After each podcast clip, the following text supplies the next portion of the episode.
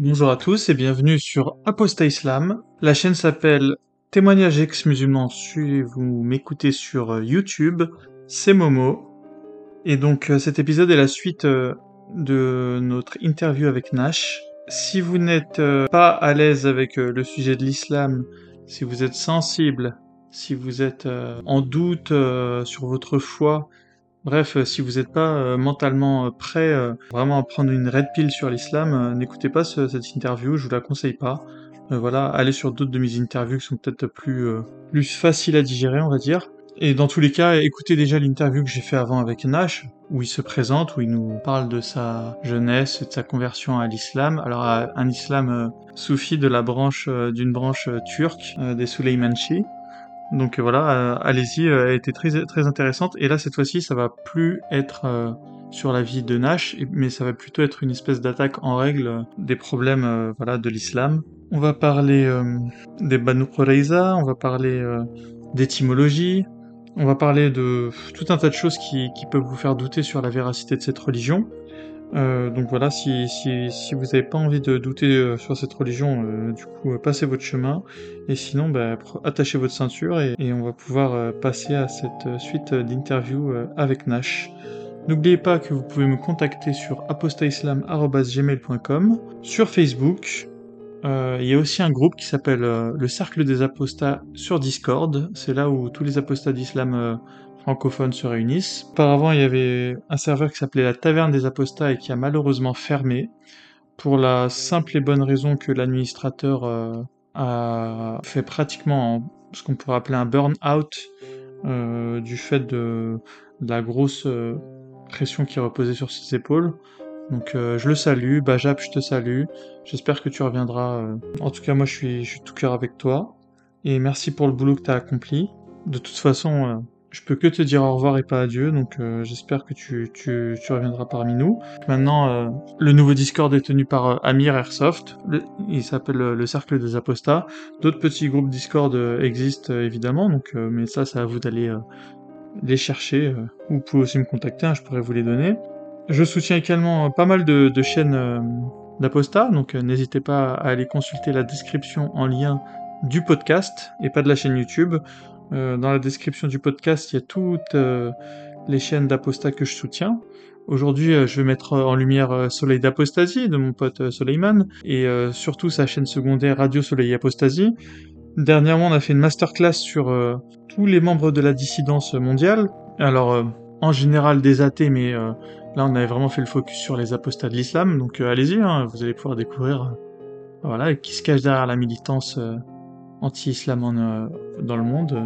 C'est un contenu en tout cas que vous ne trouverez pas ailleurs, ça c'est sûr. On va aussi euh, peut-être, et là je mets des gros guillemets, euh, pouvoir organiser le prochain événement Celebrating Descent en 2023. Donc si vous voulez faire partie de l'équipe qui créera cet événement, bah, n'hésitez pas à me contacter et je pourrais vous faire rejoindre l'équipe de notre future association d'aide aux apostats.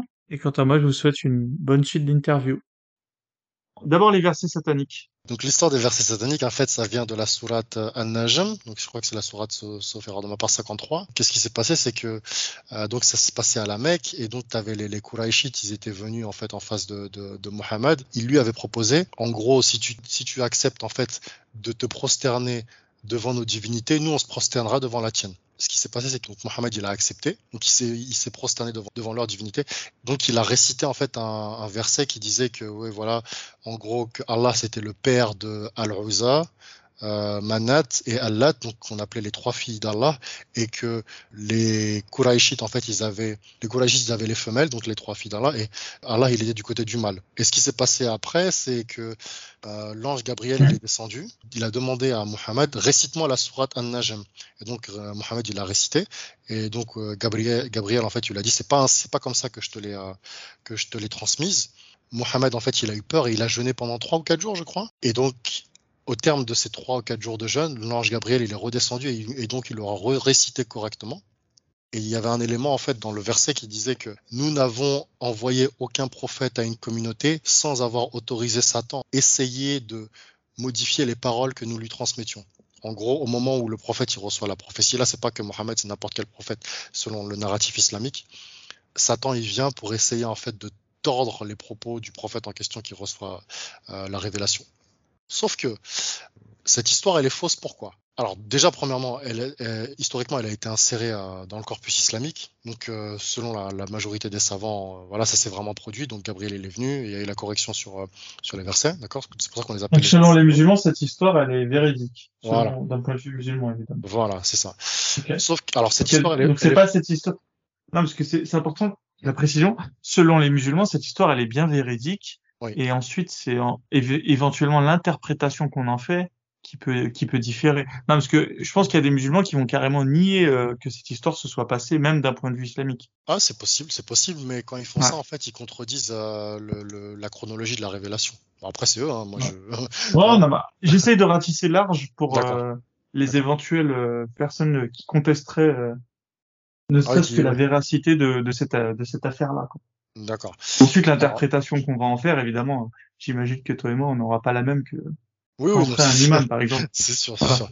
Alors, pourquoi cette histoire, elle est fausse? Premièrement, déjà tous les, tous les prophètes, ils n'ont pas reçu la révélation, genre comme euh, tu vois, bon, même si dans le corpus islamique, on dit que c'est Gabriel qui est chargé de la révélation, de transmettre aux prophètes, c'est pas forcément, déjà c'est pas vrai parce que si tu prends par exemple le cas de la transmission des tables de la loi au mont Sinaï par mm. Dieu envers euh, Moïse, il n'y a pas eu de, il n'y a aucune mention de Gabriel déjà, premièrement.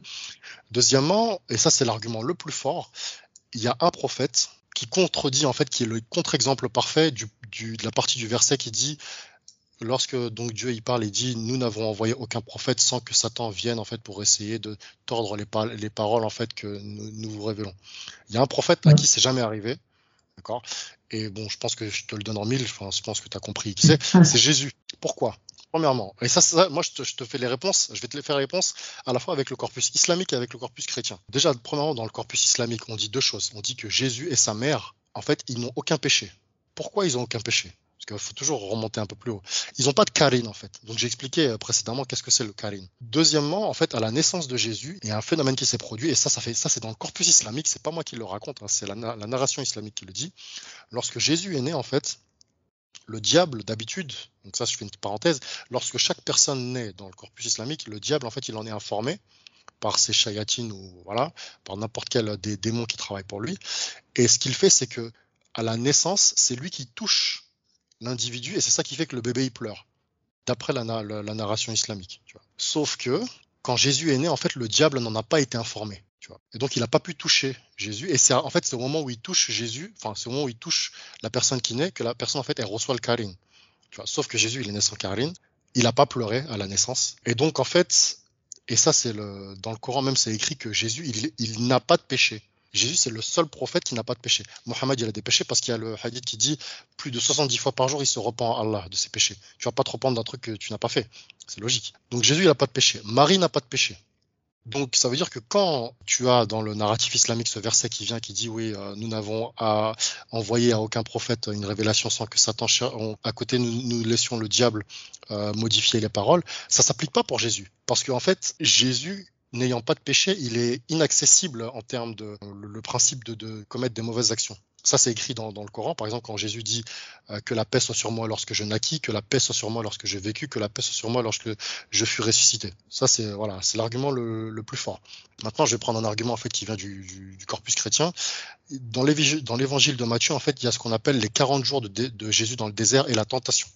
La tentation du diable. Je pense que ça, tu connais. La plupart oui, des le début. Voilà.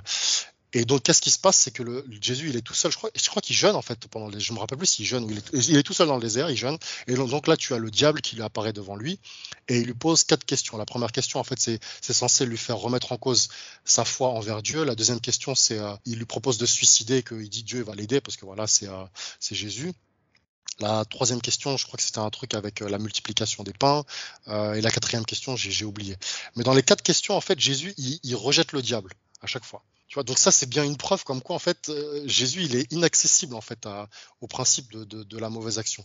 C'est des musulmans, je pense, qui pourraient nous dire que dans cette histoire, ça pourrait faire euh, écho au fait que Jésus éventuellement il, a été tenté par le diable, mais justement euh, cette histoire montre bien que Jésus il est certes, on va dire, en contact avec le diable, mais il n'a pas été souillé par le diable. Il n'est pas il reste, il reste sans péché. Il n'a pas été troublé, il a pas.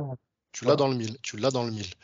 Donc, cette histoire justement de la tentation de Jésus dans le désert, elle est importante parce que elle permet, tu vois, à la fois de balayer cet argument qui vient de ce verset-là qui a été inventé, dans des, versets sataniques. Et tu as aussi un autre argument euh, euh, que moi je vois, mais parce qu'en fait c'est lié au principe de l'immaculée conception et du principe selon la, la, christologie en fait de la nature divine intrinsèque de Jésus pas au sens où tu vois euh, on dit Jésus est Dieu, mais au sens où en fait, sachant que lui, il a quelque chose en plus qui vient de Dieu, au sens de son, statut comme les chrétiens le, perçoivent, en fait, il est imperméable en fait à toute forme d'erreur. Donc ça, tu vois, c'est cette histoire là qui, qui euh, des versets sataniques, c'est vraiment quelque chose qui est très très bancal en fait si t'as pas d'autres éléments euh, dans, ton analyse de toute la théologie musulmane. Il faut même rajouter des éléments, tu vois, de la théologie du christianisme.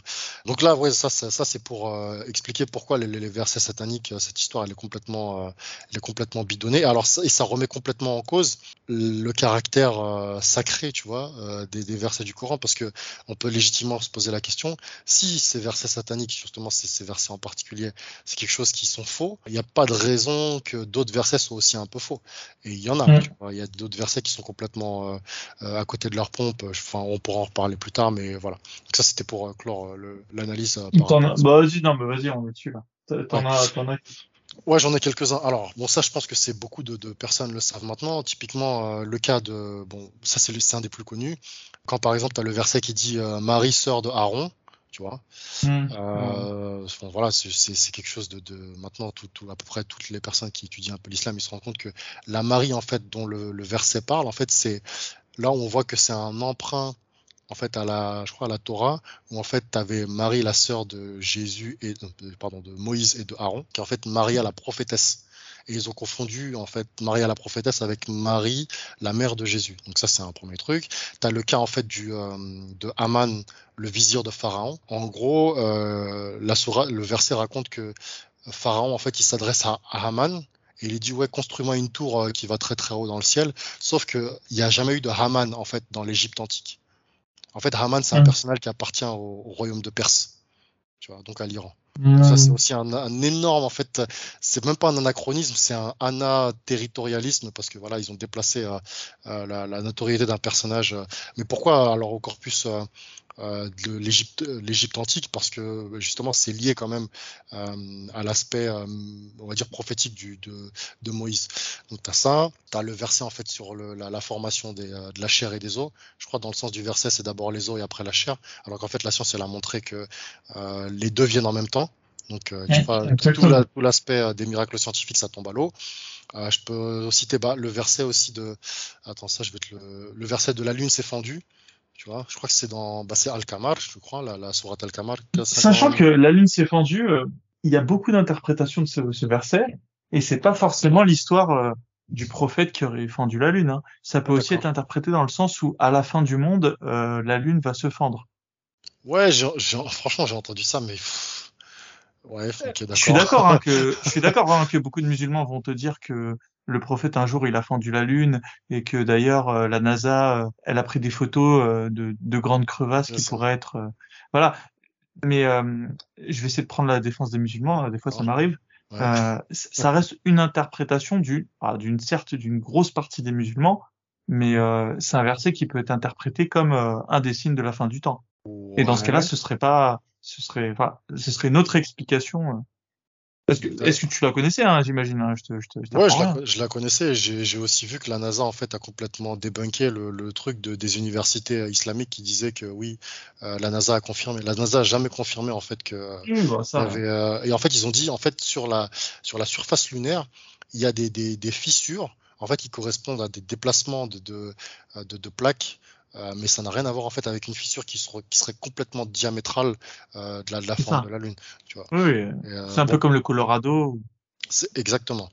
Euh, donc tu as ça, tu as encore quoi as, Alors typiquement, bon ça c'est un, c'est un, c'est un, c'est un, un, vieux sujet qui revient assez souvent. C'est quand lorsque Mohamed est allé voir les rabbins en fait, parce que quand il est allé à, à Yatrib, mm. Donc quand il à la, la, ville qui va devenir Médine après, donc il est allé voir les rabbins en fait pour essayer de les, rallier en fait la, la, population juive à sa cause. Et en fait, dans le corpus euh, judaïque, lui qui prétendait être un prophète, le corpus judaïque en fait, il a, il a une définition très claire de qui est prophète. Et il euh, y, a, y, a, un test en fait euh, à faire pour savoir si quand lorsqu'une personne se, se, considère comme prophète, parce que à l'époque justement du premier temple et après la destruction du premier temple et même un peu avant, tu avais beaucoup de personnes qui venaient qui disaient oui je suis prophète, je suis prophète, parce que elles voyaient euh, que ça avait de l'attrait pour les personnes. J'ai même envie de te dire, tout au long de l'histoire et même jusqu'à très récemment, tu as des, enfin, je sais pas, je sais pas, c'est des dizaines voire même des centaines ce sont, euh, enfin même des milliers en vrai qui sont prétendus prophètes, mais je veux dire, même d'un point de vue historique, il y en a plein qui, qui ont laissé des traces là-dedans. Euh. C'est ça, c'est ça. Ouais. Mais tu vois, par exemple, selon le judaïsme rabbinique, parce qu'il y, y, a plusieurs judaïsmes, donc tu as, as, les Karaïtes, tu as les Samaritains, mais le judaïsme rabbinique, c'est le judaïsme majoritaire. Et donc, selon le judaïsme rabbinique, tu as, as, as, toute une série de critères, en fait, pour savoir qui est prophète. Et parmi les critères, je vais, je vais les reciter, il y a le fait qu'il faut descendre de la famille généalogique de David. Déjà, ça, ça élimine Mohammed. Ceci dit, il y, a, il y, a, même encore pire. Je crois il faut que tu sois né, il me semble, euh, dans la région de Jérusalem, il me semble. Il faut que tu sois né sur la terre d'Israël. Ouais. Il faut que tu sois voilà, c'est ça. Alors que, lui, il est, pas né, il est né en, Arabie. Exactement. Euh, tu as ça, tu as aussi, alors il y a un critère qui est, bon, c'est critère déterminant. À l'époque, qu'est-ce qu'ils faisaient pour euh, déterminer qui était prophète, qui n'était pas prophète? Tu dis que tu es prophète, et eh ben, il faut que tu fasses un miracle. Fais un miracle. Et alors, non seulement tu, tu fais un miracle, mais tu dis, par exemple, demain, euh, il y aura une éclipse de soleil à 12h57. On dit OK. Demain, on va venir à 12h57, on va regarder le ciel. S'il n'y a pas une éclipse de soleil à 12h57, on tue. En fait, c'était comme ça que, en fait, il déterminait qui est prophète. Et s'il y avait une éclipse, et si par exemple l'éclipse de soleil, c'est à 12h56 ou à 2h58, on tue aussi parce que tu as dit 12 à 57. T'as pas genre approximativement. Et à l'époque, bon, là je te, je te, le fais en numérique, tu vois, mais à l'époque en fait c'était vraiment des critères très très restrictifs pour que il y ait moins de personnes en fait qui soient tentées pour dire ouais, euh, je suis prophète, je suis ci, je suis ça. Et donc quand il est allé les voir, ils lui ont posé un certain nombre de questions. Donc parmi les questions, il n'y avait pas la question de faire un miracle, mais ils se sont moqués de lui après. Et ça, il n'a pas apprécié. Parmi les questions qu'ils ont posées, ils ont posé trois questions. Alors la, la, la, seule dont je me rappelle à chaque fois, c'est la question qu'est-ce que l'âme, qu'est-ce que l'esprit, qu'est-ce que okay. Alors, wah, et en arabe, c'est ruh. Donc, quand on sait en fait que par exemple la majorité des mots qui sont dans le Coran, ce sont des mots d'origine hébreu et bon, d'origine hébreuse ou euh, d'origine euh, chrétienne ou zoroastrienne. Ouais, donc, syriaque aussi. Beaucoup de prêtres, euh, enfin de, de, moines syriens. C'est ça, c'est ça, des, des, moines syriens ou araméens. Euh, parce qu'il faut rappeler aux gens que à l'époque, toute cette région, elle est chrétienne, quoi. Ah oui, parce qu'il y a un truc qu'on a, on n'a pas dit, c'est que les musulmans aiment bien nous faire auto, il raconte une histoire, que tout le monde auto était polythéiste, mais en vrai c'est pas vrai. Pas vrai. Cette région, elle était, de l'Arabie, s'il y avait des juifs et des chrétiens, ouais c'est ça, c'est exactement, exactement ça. des juifs et des chrétiens, et puis euh, des juifs et des chrétiens arabes, ouais. ça ressemble énormément à l'islam euh, en, en, vrai. Bien sûr. Donc, bien sûr. en vrai, ce qu'on ce qu'on n'a pas toujours pas dit, mais on l'a dit un peu en filigrane, c'est que l'islam c'est très certainement une une secte euh, judéo-chrétienne. Alors, est-ce que c'est plus judéo que chrétienne? À mon avis, c'est quand même plus juif que chrétien.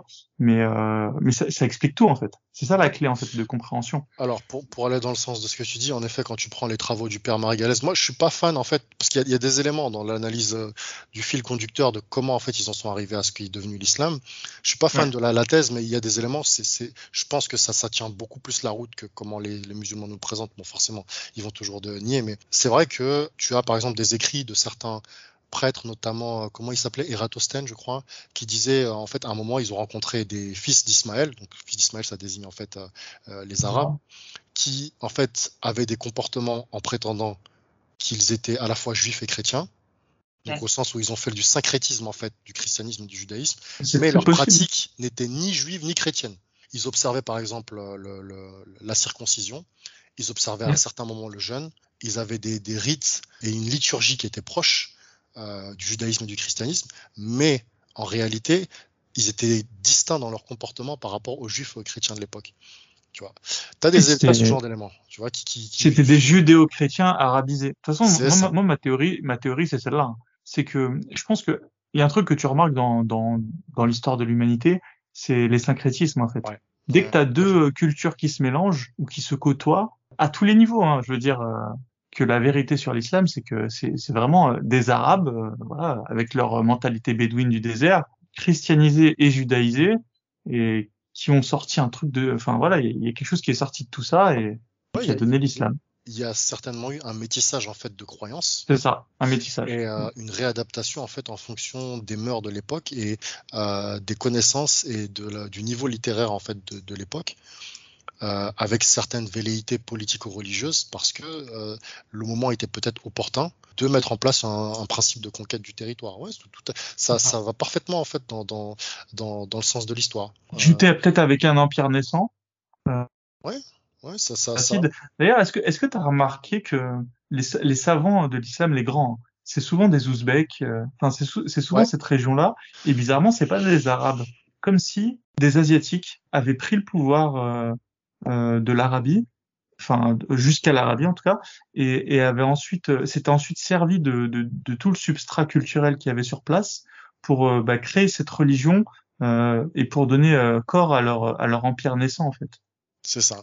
Euh, c'est vrai que quand par exemple on voit les travaux de, de personnes comme Honor Lafontaine, comme euh, comment s'appelle Daniel Gibson, qui bon Daniel Gibson il, il, est sur certains aspects contestés, c'est plus sur la méthodologie, mmh. mais c'est vrai que quand par exemple il montre que la plupart des mosquées, je crois construites avant le 6e, 7e siècle, je crois, en fait elles pointent pas direction de la Mecque, mais elles pointent direction de Petra. C'est quand même bizarre. À Petra en fait c'était la, la, ville, la ville qui en fait il réunissait les Nabatéens euh, on se demande pourquoi. Et puis même dans, dans l'histoire en fait de la construction de l'islam, lorsque par exemple Mohammed en fait il prie en direction de Jérusalem, ça, ça va dans le sens justement de, la, de, de l'explication de la secte judéo-nazaréenne. Parce qu'il faut, ah oui. garder, faut garder à l'esprit une chose, c'est que, tu vois, typiquement, le fait qu'il va à Yathrib, et en fait, il prie, parce qu'il sait qu'il y a des juifs, en fait, à Yathrib. Mmh. Donc, il prie, en fait, dans la même direction. C'est surtout, c'est une ville juive, il hein, faut le rappeler. Hein. Yathrib, ouais. c'est une ville juive, et euh, les deux tribus, euh, les Haus et les Khazraj, qui sont des même des Yéménites en fait, ils sont même pas de En fait, eux c'était un peu les banlieusards de, de Yatrib, mais euh, Yatrib à la base c'est une ville juive. Ouais, Yatrib c'est une ville juive. Et ouais. euh, alors faut aussi garder à l'esprit que tu vois, avais des juifs qui parlaient arabe. Il y avait des ah, ouais, mais ouais, tout se mélange. Hein. Ouais, mais voilà.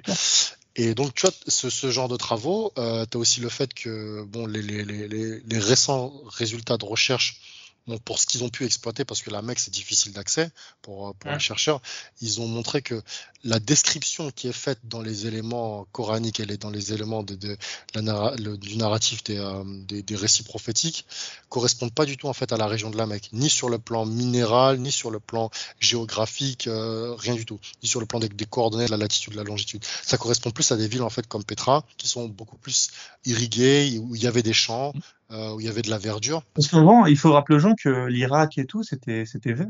Ouais, pas... Parce que les gens, en général, ils, ils imaginent Irak, Jordanie, Syrie.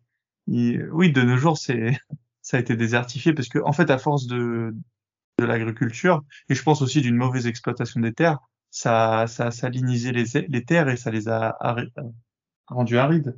Mais à l'époque, oh, tout ça, c'est c'est c'est vert. Hein. D'ailleurs, oh.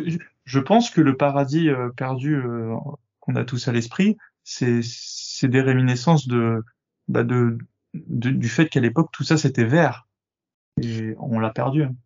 Oui, et puis surtout c'est très séduisant pour des bédouins du désert qui n'ont pas accès à l'éducation, qui n'ont pas accès aux ressources en quantité suffisante pour faire euh, des, des, stocks, de leur dire ouais l'endroit final où vous serez après votre mort comme lieu de repos éternel, ce seront des champs verdoyants en fait à l'infini. Vous pourrez vous sustenter, vous pouvez vous restaurer, manger sans sentir la faim sans sentir la soif, avoir tout ce que vous n'aviez pas en fait en abondance ici, en fait, autour de vous, visuellement, eh ben vous l'aurez. Parce que ça, ça fait, en fait, c'est l'effet de la promesse extrêmement magnétique et séduisante pour l'esprit. Esprit, en fait, qui est confronté à un corps qui euh, évolue dans des conditions euh, géographiques rudes, tu vois, et qui potentiellement va être beaucoup plus réceptif à quelque chose de confortable. Donc ça, va dans le sens du, euh, de l'explication euh, plus comportementaliste et, euh, sociologique en fait d'une société qui à l'époque euh, vivait dans des conditions très très dures. Euh, alors après pour ce que tu disais, oui, la, la, plupart des savants, oui, ce sont souvent des Perses, des Perses ou des gens en fait de la partie proche de l'Asie mineure. Et ça, c'est un, fait extrêmement étrange parce que la Mecque en fait étant connue et historiquement comme le centre en fait de la naissance de l'islam, c'est quand même bizarre qu'il n'y ait pas eu de savants arabes en, dans cette région de la mmh. Mecque, région qui par beaucoup de chercheurs en fait a été identifiée comme hostile en fait au développement agraire, euh, très hostile en fait au développement de connaissances. Et en termes de passage de, de caravane, de, de euh, route de commerce, c'était pas l'endroit idéal. Euh, je rappelle qu'elle est, elle est protégée par un espèce de massif montagneux qui la rend très très difficile d'accès. Tu vois euh, donc l'histoire avec les éléphants à à la sourate Alfil, euh, c'est difficilement crédible, tu vois, où il y aurait des éléphants qui seraient venus en fait faire avancer des éléphants dans le désert pendant des jours et des jours juste pour attaquer une pierre noire, euh, pour s'emparer d'une ville qui est même pas connue de l'empire romain de l'époque. Moi, je non, je c'est beaucoup trop euh, gros en fait euh, comme, comme, récit et c'est beaucoup trop fantasmagorique. Tu vois, c'est pour essayer. Je pense que pour moi, c'est pour essayer de donner une centralité et une importance à ce lieu qui n'en a pas. Après, donc, il y a la thèse selon laquelle, euh, après leur prise du pouvoir à Bagdad, en fait, les, je crois que c'est les Abbassides ou les Omeyyades, ils ont relocalisé en fait le, centre du pouvoir religieux euh, à, la Mecque. Mais avant, euh, tu vois, c'est les Abbassides. Ouais, c'est les Abbassides, merci.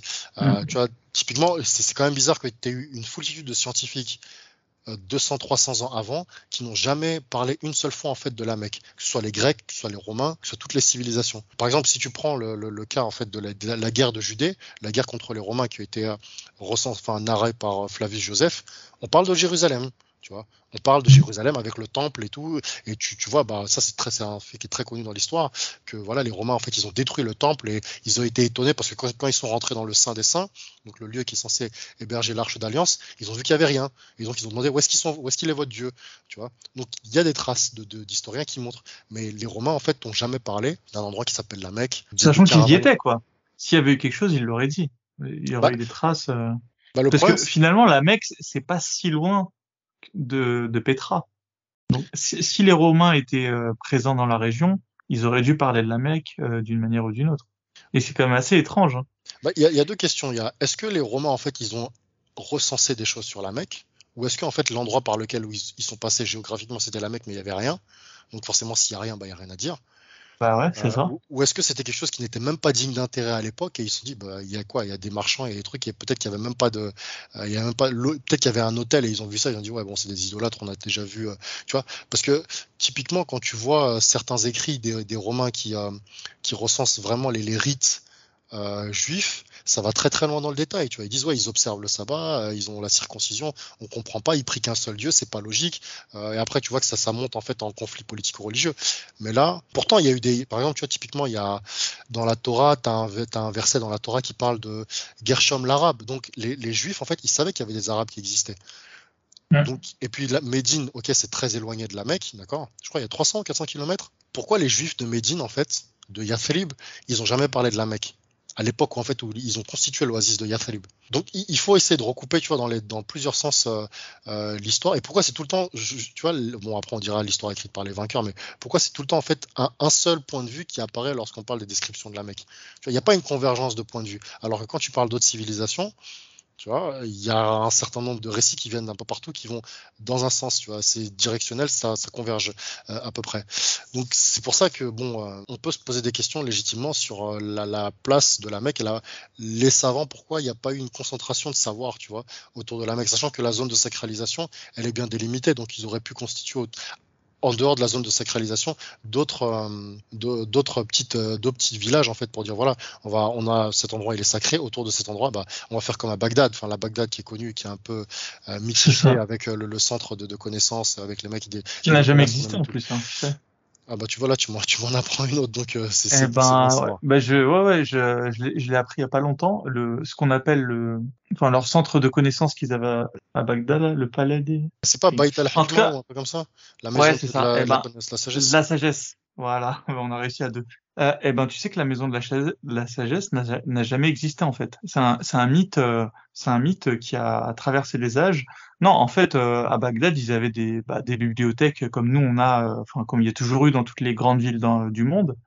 Et, et cette Bait el-Hikmah, ça, ça n'a jamais existé en tant que tel. T'as jamais eu un, Ok. Comment comment tu te l'imagines à la maison de la, la sagesse? Bah, Une espèce d'excroissance au, au, palais du calife, par exemple. Bah, et où moi, les savants se réunissaient, tu vois. J'avais une image en fait en tête, mais bon, je pense que c'est un truc qui a été complètement. Ben, eh ben, j'invite tout le monde à faire ses recherches parce que même moi, je suis tombé sur le cul. Et eh ben, ça n'a ça n'a jamais existé en tant que tel. Voilà. Ce qui ne veut pas dire que il n'y avait pas de savants, ce qui ne veut pas dire qu'il n'y avait pas de bibliothèque. Mais je veux dire, t'as jamais eu cette espèce de grand endroit central où, où, tous les savants allaient se réunir. Encore une fois, ça, on a été victime de la propagande islamique. Hein. Ouais, c'est de la construction. C'est une forme d'ingénierie sociale en fait. Ouais. C'est bien que tu me dises ça, comme ça, moi, ça me ils permet de construire leur légende. Hein. Ah, mais ça, oui, oui, dans, la, ils, ils, sont très bons romanciers.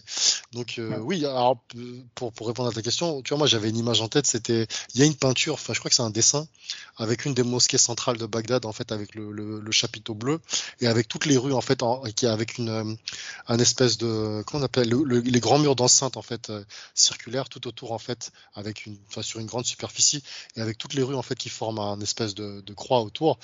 Et pourquoi je dis ça, c'est parce que un jour je parlais avec un gars qui m'avait dit que Steve Jobs, le fondateur de Apple, quand il a créé son bâtiment, il s'est inspiré de cette image-là. Je te l'enverrai euh, juste pour le petit clin d'œil. Bon, maintenant qu'on sait que c'est complètement falche, c'est pas grave, tu vois. Mais c'est à ça que je pense en fait quand on me dit, bah, mais bon, voilà, après, c'est euh, c'est leur histoire. Euh, mais oui, donc euh, juste pour en revenir à l'origine de ton propos, euh, c'est extrêmement curieux que oui, la plupart des savants en fait musulmans, ils soient tous en fait d'une région qui n'a rien à voir avec la région d'Arabie. ils sont plus, comme tu disais, l'Ouzbékistan, tu vois par exemple. Al-Bukhari, ça veut dire celui qui vient de Bukhara. Bukhara, oui, comme tu as dit, c'est en Ouzbékistan. La plupart en fait des savants musulmans, ce sont des soit des Perses, soit des, gens en fait mm. qui, n'ont rien à voir avec la, la région d'Arabie. Donc voilà, bon, je pense que ça, ça clôture un peu le propos. Bah, Moi, j'aurais bien aimé qu'on parle euh, des Banu Qurayza. Oui, on alors. On l'a évoqué rapidement. Et ça, c'est un... les musulmans ne sont pas tellement au courant de cette affaire. Et franchement, pour moi, c'est le, c'est le, le, le, point le plus noir euh, de la vie du prophète, euh, tel qu'elle est romancée, évidemment. Mais c'est vraiment, bah, voilà, le mec a massacré des centaines de personnes. C'est 600, Vas-y, je te laisse. Alors, il y a, y a 600, certains... ouais. ouais c'est 600. Oui. en vrai, on le saura jamais, mais oui, selon les sources, ça, ça diffère, mais plusieurs centaines, en tout alors oui, dans, ce, que, tu dis, c'est exactement ça. Moi, j'avais lu récemment en fait un document qui disait que, je crois même c'est dans un des, un des Sunan, je crois. Donc il y a mm. certains euh, savants qui disent 600, d'autres disent 800. Mm. ce qui est sûr, c'est que euh, les Banu Qurayza, en fait, c'était des gens qui avaient l'habitude de se moquer du prophète, euh, de l'invectiver, de faire des poèmes satiriques sur lui, de le tourner en ridicule. Donc quand il y a eu en fait le conflit avec eux et que les musulmans en fait ils ont donc ce qu'on appelait enfin ce qui à l'époque c'était les, les muhajiroun et les ansar si on, peut si on veut ils ont attaqué en fait cette tribu et qui les ont vaincus. Donc ils ont massacré tout le monde. Ils ont donc notamment ce, qui, ce qui est vraiment grave c'est que alors je sais qu'il y a une petite portion qui a été réduite en esclavage euh, mais ils ont tué les femmes et les enfants, et sauf erreur de ma part, euh, sur certaines, certains châtiments en fait que Mohamed il a infligé à ses ennemis au début, ça c'était vraiment au début parce qu'après il a arrêté, il en a tué par le feu. Donc il les a, il les a brûlés, euh, certains. Et tu vois typiquement le, le, le fait qu'ils s'en soient pris en fait de façon aussi barbare, tu vois, et violente à des gens, parce que déjà sur les 600 personnes, enfin sur les 600, les 800, on peut quand même remettre en cause le fait que les, les 800 en fait ils l'insultaient ouvertement. Peut-être qu'il y a eu des, parce que ça c'était vrai que dans, la, région d'Arabie, qu'il y avait des conflits, il y avait souvent des joutes verbales, ça c'est vrai. Tu vois. Mais dire que 800 personnes, parce que 800 personnes ça fait quand même du monde, tu vois. Euh, bon après je vais pas dire que c'était pas du cyberharcèlement, mais euh, s'en soit pris de la même façon d'une seule voix à lui, j'ai quand même de gros doutes. Tu vois. Et quand tu vois euh, la, les représailles en fait qu'il a euh, mis en place contre ces personnes, enfin moi quand j'en ai parlé en fait à pas mal de muses, ils ont tout de suite réagi de façon urticaire en disant oui mais c'est parce que voilà il les avait attaqués en premier et tout. Non, ils l'ont pas attaqué déjà. C'était juste vraiment des, des, il se moquait de lui et tu avais beaucoup de, de poètes. C'est vrai que les poètes arabes à l'époque c'était un peu la crème de la crème. Euh, c'était vraiment un signe distinctif de culture. Et il y en avait qui, composaient des poèmes satiriques euh, à l'encontre de, de Mohammed. Et, c'est sûr qu'il n'a pas apprécié parce que pour avoir fait ça. Et il y a même un, je crois, il y a, dans un, des hadiths que j'ai lu récemment, le fait qu'il est, il est, euh, est tué par le feu certaines personnes, Dieu en fait a fait descendre un verset pour le réprimander. Tu vois. Et ça, bah, les musulmans, ils peuvent pas. Si, si, tu, si tu remets ça en question, bah, t'attaques directement le Coran, tu vois. Et donc, ça, ça tu, tu commets un annulatif de l'islam en tant que musulman. Donc, tu peux pas dire le contraire, tu vois. Comme tu dis, c'est un fait, euh, c'est une énorme tâche en fait, dans, dans le comportement de, de, Mohammed. Mais après, bon, si on liste toutes les choses qu'il a fait, c'est juste considérable. Si on regarde, par exemple, les éléments qui s'appellent les, ordres d'exécution, des fois, en fait, il s'en prenait en fait à des juifs. par exemple, il y a Abu Rafi', tu vois, lui, il est connu parce qu'il a envoyé des hommes l'attaquer en traître, en fait, dans une forteresse qui était à Hara. Ils sont venus la nuit, ils se sont planqués, ils ont attendu que les gardes, en fait, soient sortis. Et après, en fait, ils ont, ils ont attaqué à plusieurs Abu Rafir qui était même pas armé et qui avait même dit euh, si par exemple une personne vient chez moi tard le soir, même si c'est quelqu'un qui vient pour me tuer, je, me sens obligé de lui ouvrir la porte parce que je suis quelqu'un d'hospitalier. Et lui, il ouvre sa porte, il se il se fait, il se désinguer. Donc, et lui, c'était un, juif en fait qui, euh, c'était un adversaire de Mohammed, ça c'est vrai, mais c'était pas un adversaire sur le plan en fait territorial, militaire, religieux. Non, c'est juste qu'il l'aimait pas et il, tenait des propos en fait euh, un peu outranciers envers Mohammed, mais il n'y avait pas, tu vois, des, choses genre conquête de territoire et tout. Et lui, vraiment, c'est là où tu vois que il avait un aspect sacrément vengeur sur certaines choses, parce que là, ça n'a plus rien à voir en fait avec euh, la religion, mais euh, dans le narratif et tel que c'est présenté, bah, le, Mohammed il dit oui, euh, est-ce que vous, qui, qui sera prêt en fait à venger Allah et son messager, euh, à, hein? à insulter, euh, à insulter Allah, donc euh, c'est un ennemi d'Allah, donc euh, tuez-le. Et donc voilà, les gens qui étaient acquis à sa cause, tous ces partisans, clairement, qui sont, ils ont foncé sur sur cette personne-là et ils l'ont éliminé parce qu'ils se sont dit ouais voilà, c'est c'est le c'est le c'est l'apôtre d'Allah, donc il faut il faut défendre la, la, religion et et voilà quoi. Donc oui, les les Surtout que c'est pas le seul hein. Il y en a eu beaucoup. Oh, hein. Oui, il y en a eu. Des, des, exécutions de, de poètes, euh, de personnes qui l'insultaient. Il, y en a, il y en a des dizaines. Il y en a des dizaines dans la, dans la biographie du prophète. Je les ai listés, euh, j'ai fait un, même un moment un épisode là-dessus. Il faut savoir que, en fait, les, gens aujourd'hui tombent des nues euh, quand les islamistes ils, ils, tuent au nom de caricatures. Mais ce que les gens ils n'arrivent pas à, à intégrer, c'est que c'était le procédé, la procédure que, que le prophète faisait de son, de son vivant, en fait. de son vivant, le prophète, quand tu l'insultais, bah, t'étais euh, passible de la peine de mort, euh, selon lui. Hein. C'est ça, c'est ça. Et en fait... Mais on n'imagine pas Jésus faire ça. Hein. Bah justement, euh, c'est là où tu, tu vois la hein. différence entre, par exemple, Jésus, il dit celui qui vous frappe, tendez-lui l'autre joue, ou quand il est avec la, la, la, prostituée et il lui dit va et ne pêche plus, ou quand il dit ouais pardonnez, pardonnez aux autres leurs fautes. Euh, tu vois bien la différence, tu vois. Par contre, Jésus, il dit des mm. choses comme euh, méfiez-vous des faux prophètes. Ils viennent avec des visages d'agneaux, mais ce sont des loups voraces, tu vois. Mm. Bizarrement, tu vois. Quand par exemple euh, Jésus, en fait, bon, la, seule fois où tu vois Jésus qui se met en colère, c'est quand en fait il expulse les marchands du temple, mais il les tue pas, tu vois. Par rapport à tout ce qu'on vient de raconter il faut mettre les choses en, perspective. T'imagines? Clairement, ah, non, mais Parce que tu sais, ça, c'est marrant, les, les, marchands du temple, parce que c'est souvent le seul euh, reproche, entre guillemets, que font les gens à Jésus. Mais euh, franchement, chasser les marchands du temple euh, sur l'échelle de ce qu'a fait le prophète Mohamed, c'est de la. C'est du pipicha, quoi. C'est clairement pacifiste. Hein. T'en as un, il a chassé des marchands d'un temple, et encore, honnêtement, en plus, on peut lui donner raison quand on connaît les, voilà, comment ça s'est passé et que faisaient ces marchands dans le temple. Et d'un autre côté, t'en as un qui a... D'ailleurs, pour reprendre rapidement, je vais la compléter, l'histoire des Banu Qurayza, les musulmans vont dire que en fait, euh, il y a eu la bataille du fossé. C'était une bataille euh, qu'ont gagné les musulmans. Donc, en, gros, euh, les, les, les, les, Mécois ont tenté de d'attaquer après la défaite qu'ils avaient subie à Badr. Et les musulmans ont, en fait, ont, ont creusé des tranchées autour de la ville de Médine et puis, bah, du coup, les Mécois, bah, ils pouvaient pas rentrer, donc ils, ont fait demi-tour, ils sont rentrés chez eux. Et en fait, une fois que c'était terminé, bah, dans l'euphorie de la victoire, euh, les musulmans ont reproché aux au Banu Qurayza de, d'une de, de ne pas les avoir aidés, mais ça c'est, mais surtout ils, ils, les ont soupçonnés d'avoir tenté de pactiser avec l'ennemi. Alors, ce qui est possible, mais ce qui n'est pas avéré, parce qu'au final, ça reste euh, la parole du vainqueur. Et puis euh, surtout, bah, on va faire une boucle avec tout ce que tu avais dit tout à l'heure, c'est que c'est pas parce que euh, il y avait une suspicion de traîtrise que toute la tribu est passible de la peine de mort et, et d'esclavage. Donc, euh, Exactement. il faut vraiment. non, mais puis le fait de il faut vraiment remettre les choses en perspective. Quoi. Ouais. Non, mais le, le, fait Après, de tuer les, les enfants, et les femmes, c'est pas. Les musulmans peuvent te dire que non, ils n'ont pas été tués, ils ont été réduits en esclavage. Ça dépend des versions. Donc, je peux, je peux leur accorder ce crédit. Mais bon, t'as quand même des enfants et des femmes qui ont été réduits en esclavage parce que leur mari ont éventuellement pactisé avec l'ennemi et c'est même pas encore avéré encore une fois. C'était même pas une traîtrise, je veux dire, avérée dans le sens où les Banu Reiza auraient aidé de manière à découvert les Mécois. C'était vraiment des suspicions. Après, j'ai lu plusieurs versions de, la même histoire. Évidemment, selon l'orientation du, du, biographe, les Banu Reiza sont plus ou moins euh, accusés de manière plus ou moins virulente. Mais dans tous les cas, honnêtement, franchement, il faut les gens qui vraiment qui nous font pas confiance, euh, analyser cette histoire en toute bonne foi et euh, ça méritait pas un massacre. Ah oui, et ce que vont te dire aussi les musulmans, c'est que le prophète n'a pas voulu le massacre, il a laissé l'arbitrage à un juif et c'est ce juif-là qui a qui a arbitré que tout le monde devait être massacré en fait et que les femmes devaient, et les enfants devaient être réduits en esclavage. Mais j'ai envie de te dire, euh, dans la position de force du prophète à l'époque, c'est un drôle de jugement qu'il a laissé euh, donner aux juifs. Enfin, c'est assez étrange cette affaire aussi de, de jugement qu'il n'a pas, c'est pas lui qui l'a fait.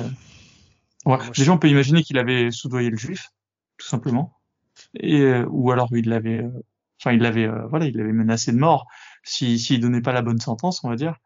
Et voilà, on peut imaginer plein de scénarios, mais en tout cas, c'est sûr qu'il y avait d'un côté le prophète qui était en position de force, et de l'autre, bah, les Banu Qurayza qui ont subi bah, son courroux, quoi. Bah, Donc, voilà. tu, tu, vois, moi, j'ai du mal en fait à donner un mettre une espèce d'auréole au-dessus de sa tête parce que quand j'ai lu par exemple le, le, hadith où euh, en fait il y a un, je crois qu'il y a un homme qui vient je crois qu'en plus c'était quelqu'un de la famille de Hotman il, il s'était fait capturer et en fait le prophète il, il, voulait que les gens le tuent mais il voulait pas le dire expressément et donc euh, mmh, en fait, il, ouais, pris genre, tu vois de quoi je parle? Et donc le gars en fait mmh. il lui disait ouais euh, euh, en gros, vas-y, épargne-moi, tu vois, parce que justement, c'était un, c'était un des, je crois que c'était le frère de Hotman ou son cousin. Et donc, le prophète, il est resté devant une assemblée et il a rien dit. Et mm. après, en fait, le, il, le gars, il lui a dit, vas-y, c'est bon, épargne-moi. Et en gros, il l'a laissé partir. Tu vois. Et après, quand il est parti, le prophète, il s'est adressé à ses compagnons, il, il, leur a dit, il leur a fait le reproche, pourquoi vous l'avez pas poignardé, en fait, quand il est venu? Et après, les, les compagnons, ils lui ont dit, mais tu nous as pas dit de le faire. Après, Exactement. le prophète, il leur a dit, ouais, mais ça ne sied pas à un prophète de demander de, à tuer une personne. Donc, en gros, il laissait les gens se salir les mains à sa place, tu vois. Ouais, non, mais c'est exact, eh ben, c'est exactement le même comportement qu'il a vu avec les Banu. Sauf que là, cette fois-ci, euh, bah, la personne qui devait donner le, la sentence, a fait, euh, a fait, je pense, ce qu'il arrangeait lui, quoi. C'est ça. Et en fait, en plus, bon, nous, on est des apostats, donc on n'a pas de mal à, à parler de, de, manière assez dure euh, du prophète. Mais honnêtement, tu, tu l'imagines bien en plus faire ça, tu vois. En tant que gourou de secte, euh, voilà, ne pas dire les choses franchement, mais laisser euh, ses sbires euh, agir euh, en son nom. T'as as tous les bénéfices quand tu fais ça. T'as tous les bénéfices Exactement. quand tu fais ça. Pourquoi? Parce que tu peux dire, je vous ai pas demandé de le faire s'ils le font. Voilà. S'ils le font pas, bah, ouais, voilà. S'ils le font pas, tu, tu leur dis ouais, mais euh, fallait le faire, tu vois. En gros, ça les met dans une situation un peu kafkaïenne où euh, ils sont, dans tous les cas, ils sont, ils sont, ils sont perdants et toi, t'as les lauriers, tu vois. Donc euh, tactiquement, oui, c'est très très bien pensé, tu vois. Et, euh, et il est bon, il est bon. Hein. Ouais, dans la, dans la mais position. Tu, tu sais que, honnêtement, le prophète, souvent, je l'analyse, je me dis, c'est un, c'est un très bon chef politique. Hein. Il, il, a fait assez peu d'erreurs un, un, truc que j'ai remarqué, bah, pour aller dans le sens de ce que tu dis, il était très très très charismatique. Il était oui. dans un sens comme dans l'autre, tu vois. Il pouvait faire aller n'importe qui dans son sens, tu vois. Et ça, c'est pas donné à tout le monde, tu vois. Tu sais, il y, a des, y a des gens comme ça, c'est vrai, dans l'histoire, tu vois. Par exemple, tu, tu regardes les grands euh, monarques et tout, quelles que soient les décisions qu'ils ont prises et qu'ils ont fait prendre, et eh ben en fait, c'est quelque part, on te donne crédit de bonne foi, tu vois. Et on te, on va pas en fait t'obéir si on n'a pas cette espèce de confiance un peu aveugle en toi, tu vois. Et euh, tu prends euh, Alexandre le Grand, tu prends euh, bon allez on va prendre des trucs hardcore Mussolini Hitler tu mm. prends vraiment tu as des, des grands généraux il faut ce, cette espèce d'étincelle et je pense que tu vois il avait parce que tu vois que dans le récit bon il y a des trucs c'est complètement fake c'est complètement fabriqué tu vois mais tu sens quand même que les mecs ils étaient bah, déjà le fait qu'ils soient prêts à mourir pour lui tu vois par exemple le, le, la femme qui vient qui lui dit oui je m'offre à toi fais ce que tu veux de moi euh, voilà quoi tu vois, ça veut dire que les gens ils sont prêts à jeter par terre leur dignité juste pour en fait euh, s'en remettre à lui. Et euh, ça c'est fort, tu vois. Et c'est vrai que bah quand tu prends les systèmes de manipulation, tous les mécanismes et tous les gourous de secte, ça, ça casse parfaitement les enfin, ça coche parfaitement les cases, pardon, euh, de, de, de, de, ce type en fait de, de personnalité, tu vois. Avoir de l'emprise, euh, toujours en fait cultiver le mystère, euh, faire en sorte d'être accessible mais pas trop, tu vois s'assurer en D'ailleurs, il était même euh, sur son apparence physique. Voilà, on dit souvent qu'il il, il prenait soin de lui. C'est lui hein, qui a commencé avec les cheveux bien bien lisses, ouais. bien coiffés, euh, le col sur les yeux. Tu, vois, Ouais. tu peux vraiment imaginer un espèce de... Il était entouré de, de, de tous ces bédouins du désert, mais lui, voilà, lui, il devait être propre, il devait être... euh, so- Il se il devait prendre soin de lui. Voilà, distingué, exactement, merci. Et euh, ouais. Ouais. Et c'est c'est limite euh, des conseils de développement personnel, hein, euh, cette histoire, hein, quand tu la regardes comme ça. C'est vrai, c'est vrai. Bah ouais, si, si tu veux diriger une masse, tu sais quoi faire. Bon, après, en même temps, c'est l'exemple pour toute l'humanité, donc euh, c'est pas difficile quoi à suivre. Est-ce qu'on pourrait parler des- d'une partie que, que j'aime bien, c'est euh, tout de suite après euh, la mort du prophète, les razzias et les premières, euh, entre guillemets, guerres d'apostasie qui n'en sont pas, et on va en parler. Euh, voilà, et, et tout ce qui s'en est suivi, euh, voilà. Je te laisse euh, la parole Ouais. là-dessus. Euh, pour la partie historique, bon, je te, je te laisse me compléter, mais c'est vrai que, tu vois, comme par exemple, quand on entend les musulmans dire que l'islam est une religion de paix, bon, on sait que c'est un slogan, euh, mais l'histoire montre que l'islam est beaucoup de choses, mais c'est pas une religion de paix. Le jaïnisme, par exemple, c'est une religion de paix. Tu vois. Oui. Euh, lorsque tu sais que, bah, tu viens de le citer, les guerres d'apostasie, la bataille du chameau, entre, euh, c'était qui? C'était Aïcha et les partisans de, de Ali. Et euh, ça s'est soldé par euh, un, une espèce de match nul, c'est ça? Où ils ont euh, décidé d'arrêter en fait euh, le, le Euh, alors, euh, Aïcha, donc ce qui s'est passé, c'est que, bon, alors, mais après on reviendra un peu avant. Euh, Ce qui s'est passé en fait, c'est que dès le départ, c'est la famille d'Ali contre euh, la famille euh, d'Abou Bakr. Ah, merci. Donc, euh, donc, et euh, en fait, ce qui s'est passé dès les débuts de l'islam, euh, il y a, y a jamais eu de, de grande, euh, comment on pourrait dire, de grande fraternité euh, entre les musulmans. Non, non, il y a eu tout de suite eu une scission entre, on va dire, euh, voilà, la famille euh, du prophète euh, qui voulait le pouvoir et, euh, et du coup euh, et la famille d'Ali euh, et, et, la, et Aïcha et sa famille. Donc ça a commencé avec Abou Bakr. Au début, euh, voilà, c'est eux qui ont, c'est eux qui ont ga- gagné la première manche. Mais en fait, ce qui s'est passé, c'est que tu as eu euh, donc euh, Abou Bakr. Ensuite, tu avais son premier ministre Omar, on va dire, donc euh, qui qui a pris le pouvoir. Là, là, on va dire la famille d'Ali, elle était encore écartée, elle pouvait rien faire. Ensuite, tu as eu Osman. Et Osman, c'était déjà le retour euh, au, au. Mais ensuite, du coup, après Osman, bah, t'as deux califes en plus. T'as Ali d'un côté et Muawiyah de l'autre. Mais donc, du coup, t'as Ali qui, qui, qui devient calife. Et ça n'a pas du tout été accepté par, euh, par Aïcha. Et du coup, elle a, elle a, elle a rallié avec elle plusieurs compagnons du prophète. Et du coup, il y a eu une, la première grande guerre civile entre les musulmans, mais juste basée sur ça, en fait. C'est ça que les musulmans ils doivent comprendre, c'est que la première guerre civile entre musulmans, entre le clan de Ali et le clan de Aïcha, euh, et donc euh, la bataille du chameau, c'est une pure guerre civile dans le sens, euh, il y a rien qui la justifie si ce n'est euh, euh, vraiment la soif du pouvoir pur. Ouais. Et il y a rien, il y a rien de, de grandiose, il y a rien de, il y, a, y a aucune notion euh, grandiose derrière. C'est vraiment, c'est vraiment une bataille d'ego. C'est une et guerre plusieurs dizaines de milliers de morts. Ouais, c'est une, une, guerre extrêmement intestine. Euh, c'est une guerre en fait où chacun revendique parce que c'est facile en fait par projection mentale de dire on fait ça pour la cause de Dieu, mais. On, peut, on peut voir très facilement en fait en lisant entre les lignes que c'est comme tu l'as dit pour la concentration du pouvoir et pour la maîtrise en fait de l'espace territorial et pour dire nous revendiquons parce qu'en fait le principe de califat c'est la seule façon dans le système islamique pour fédérer le pouvoir. Donc quand tu sais ça et tu sais en fait l'enjeu qu'il y a derrière le système de être le calife ou être en fait du côté du calife, tu vas pas laisser en fait un adversaire aussi justifié soit-il te faire front quand bien même en fait il, faudrait que tu engages une bataille physique avec cette personne et vice versa. Tu vois, tu seras jamais bien vu euh, par une personne qui pense être le, le calife parce que on, on, sait que la conséquence c'est que soit tu vas soumettre, soit tu seras soumis. Alors pour, pour faire euh, dans, dans, le sens de ce que tu disais par rapport à la bataille du chameau, mais aussi les guerres d'apostasie, ce que, ce que j'ai vu sur les guerres d'apostasie et ce qui, ce qui m'a marqué, c'est qu'il y a un lien quand même un peu indiscret en fait avec les, les Khawarij. Mmh. Euh, dans le sens où euh, je sais pas si ça te parle en fait ce hadith sur les Khawarij où euh, donc tu as l'homme en fait qui vient crâne rasé avec une barbe proéminente un front avancé et des petits yeux. Donc il va voir le, ça c'est du vivant du, du de, de, Mohammed. Il lui dit prophète crains Allah et après le prophète il, lui dit ouais mais si moi je crains pas Allah qui va le craindre? Je suis celui qui craint le plus Allah après il dit le, le donc le, le Khawarij lui dit tu distribues de façon inéquitable le butin et euh, ensuite, l'homme, il part. Et donc, Mohammed, il va voir un de ses compagnons, je crois que c'était Ali, et il lui dit de, la descendance de cet homme naîtront des gens, en fait, qui diront qu'ils sont musulmans, ils réciteront le Coran, mais en fait, le Coran, il n'ira même pas jusqu'au fond de leur gorge. En fait, le, Coran, il touchera pas leur cœur. En gros, c'est ça.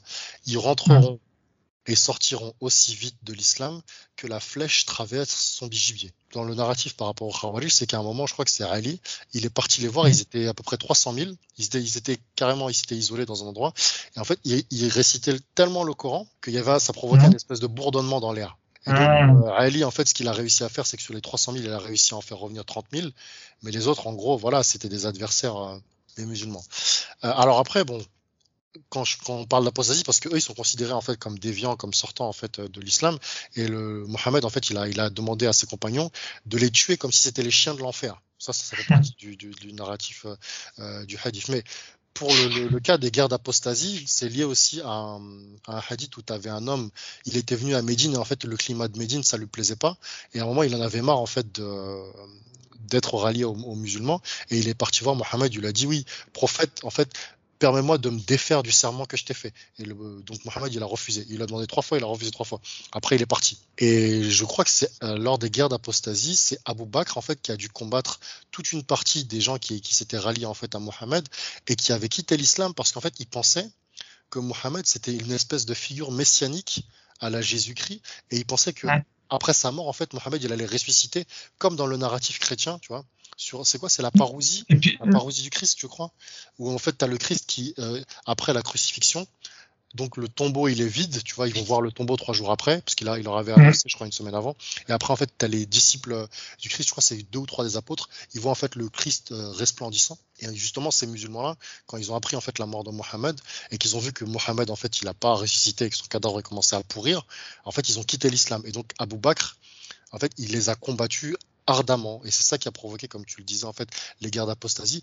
Et ça a été le début, justement, de toutes l'ensemble des conflits euh, envers les, euh, à la fois les, gens qui quittent l'islam, tu vois, parce que ça provoquait une énorme déstabilisation politique euh, dans la région. Et bon, ça, ça menaçait clairement l'hégémonie, en fait, de cette nouvelle religion qui, qui était naissante. En sachant que les guerres d'apostasie, à la base, on les a nommés comme ça parce que c'est assez pratique, parce que personne ne trouve rien à y redire.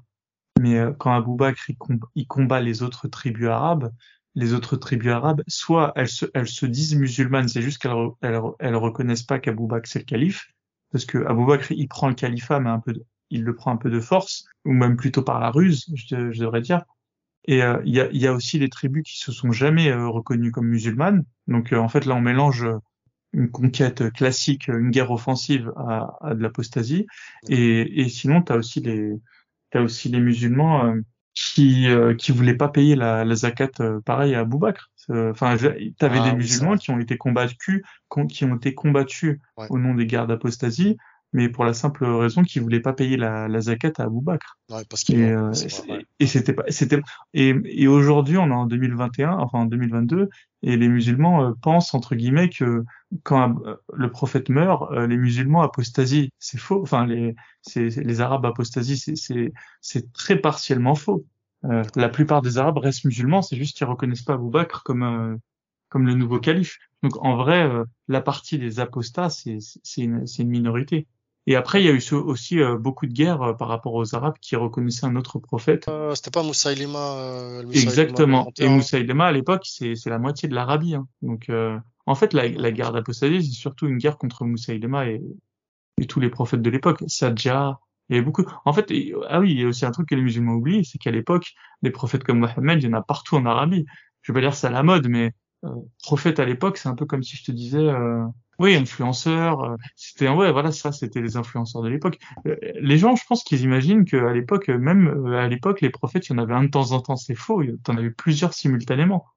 Donc voilà, les guerres d'apostasie, c'est c'est et là, on va vraiment appuyer dessus. C'est juste des guerres d'expansion pure. C'est pas du tout la récupération de, de, de terre euh, face à des Arabes qui auraient trahi le prophète, c'est complètement faux. Ah oui, et, dernière chose, après je te redonne euh, le micro, Omar, il attend trois jours euh, que le prophète ressuscite. C'est juste que le prophète, il ressuscite pas.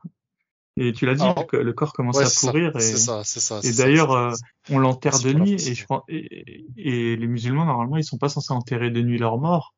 Et j'ai une question à poser aux musulmans. Pourquoi est-ce que le prophète a été enterré de nuit et en cachette? Enfin, voilà Il n'y a pas eu de. Y a pas... Les musulmans, je suis sûr qu'ils imaginent l'enterrement du prophète comme un espèce de un truc fastueux où tu avais tous les musulmans réunis et voilà, ils ont dit un dernier au revoir à leur prophète. Pas du tout. Ce qui s'est passé, c'est que Ali euh, et, sa famille, Abbas, son oncle, en voyant que le, cadavre pourrissait, ils l'ont enterré de nuit, euh, en cachette, euh, discrètement. Et puis de l'autre côté, tu avais Abou Bakr Omar qui prenait le pouvoir bah, pendant ce temps-là, en fait. Ils ont profité de, de l'enterrement et des, et des rites funéraires pour prendre le pouvoir. Il y a rien de noble hein, dans toute cette affaire. Bah, tu vois, merci pour la précision pour les guerres d'apostasie, je savais pas. Tu vois, moi, je m'étais arrêté vraiment. Euh, mais c'est bien que tu, ça me permet en fait d'enrichir euh, mes connaissances. Mais alors, on est vraiment pollué par le par les par les musulmans et leur euh, propagande. Hein. Ouais, c'est vrai. Les guerres d'apostasie, c'est pas du tout des guerres d'apostasie. Hein. D'accord, d'accord. Bah, c'est bien que tu me dis ça comme ça. Moi aussi, je mm. vais je vais creuser encore plus. Ah, alors, bah, là, tu, tu veux trouver là. Tu vas trouver. et alors, tu vois, pour aller dans le sens de, de ce qu'on disait quand on parlait en fait des radias, euh, ben je vais je vais en remettre une couche sur le livre dont je parlais là, Tijan Enjoy, le, le génocide voilé. Euh, Vas-y, parle-nous de ce livre en plus. Oui. Euh, en fait, c'est un des rares, hein. Oui, c'est vrai, c'est vrai. De ce style-là. Ouais, euh, ce, que, ce, que, les musulmans en fait cherchent à cacher, parce qu'ils ont, ils veulent jouer sur l'effet démographique, ça maintenant tout le monde l'a compris, c'est que euh, en fait dans l'ADN de l'islam, il y a l'expansion. Donc quand on dit l'expansion, ça veut dire le djihad offensif. Donc il fait partie de la pratique musulmane de pratiquer le djihad pour répandre la parole d'Allah partout sur terre. Et quand on dit partout, c'est partout de façon inconditionnelle. Donc quand on dit le djihad, c'est ce qu'on appelle le petit djihad, qui est le djihad armé. Donc vraiment attaquer tous les endroits où l'islam n'est pas la source de droit, la source de légifération, pour répandre euh, l'islam et écraser ce qui n'est pas musulman. Donc quand par exemple Tijan Ndoye euh, parle du, fait que les Arabes sont allés en Afrique, ils ont radié les villages, qu'ils ont vraiment détruit euh, tout ce qu'il y avait de, la culture, qu'ils ont tué des personnes, qu'ils ont pillé, en fait c'est parce que intrinsèquement, ça fait partie justement du logiciel en fait euh, des, des, musulmans à l'époque, et euh, c'est pas quelque chose en fait qui est considéré comme exceptionnel. Euh, donc là, ils l'ont fait en Afrique, ils l'ont fait aussi en Europe de l'Est. Euh, J'avais vu en fait dans un, une vidéo qu'ils ont été même jusqu'en, il y avait un marché aux esclaves dans la partie du Maghreb, mais ils ont aussi esclavagisé euh, des tribus nordiques et qu'ils ont ramené en fait dans, dans, Oui, en Islande. Ouais, ah bah voilà, tu vois, merci. Ils sont allés jusqu'en Islande. Ouais.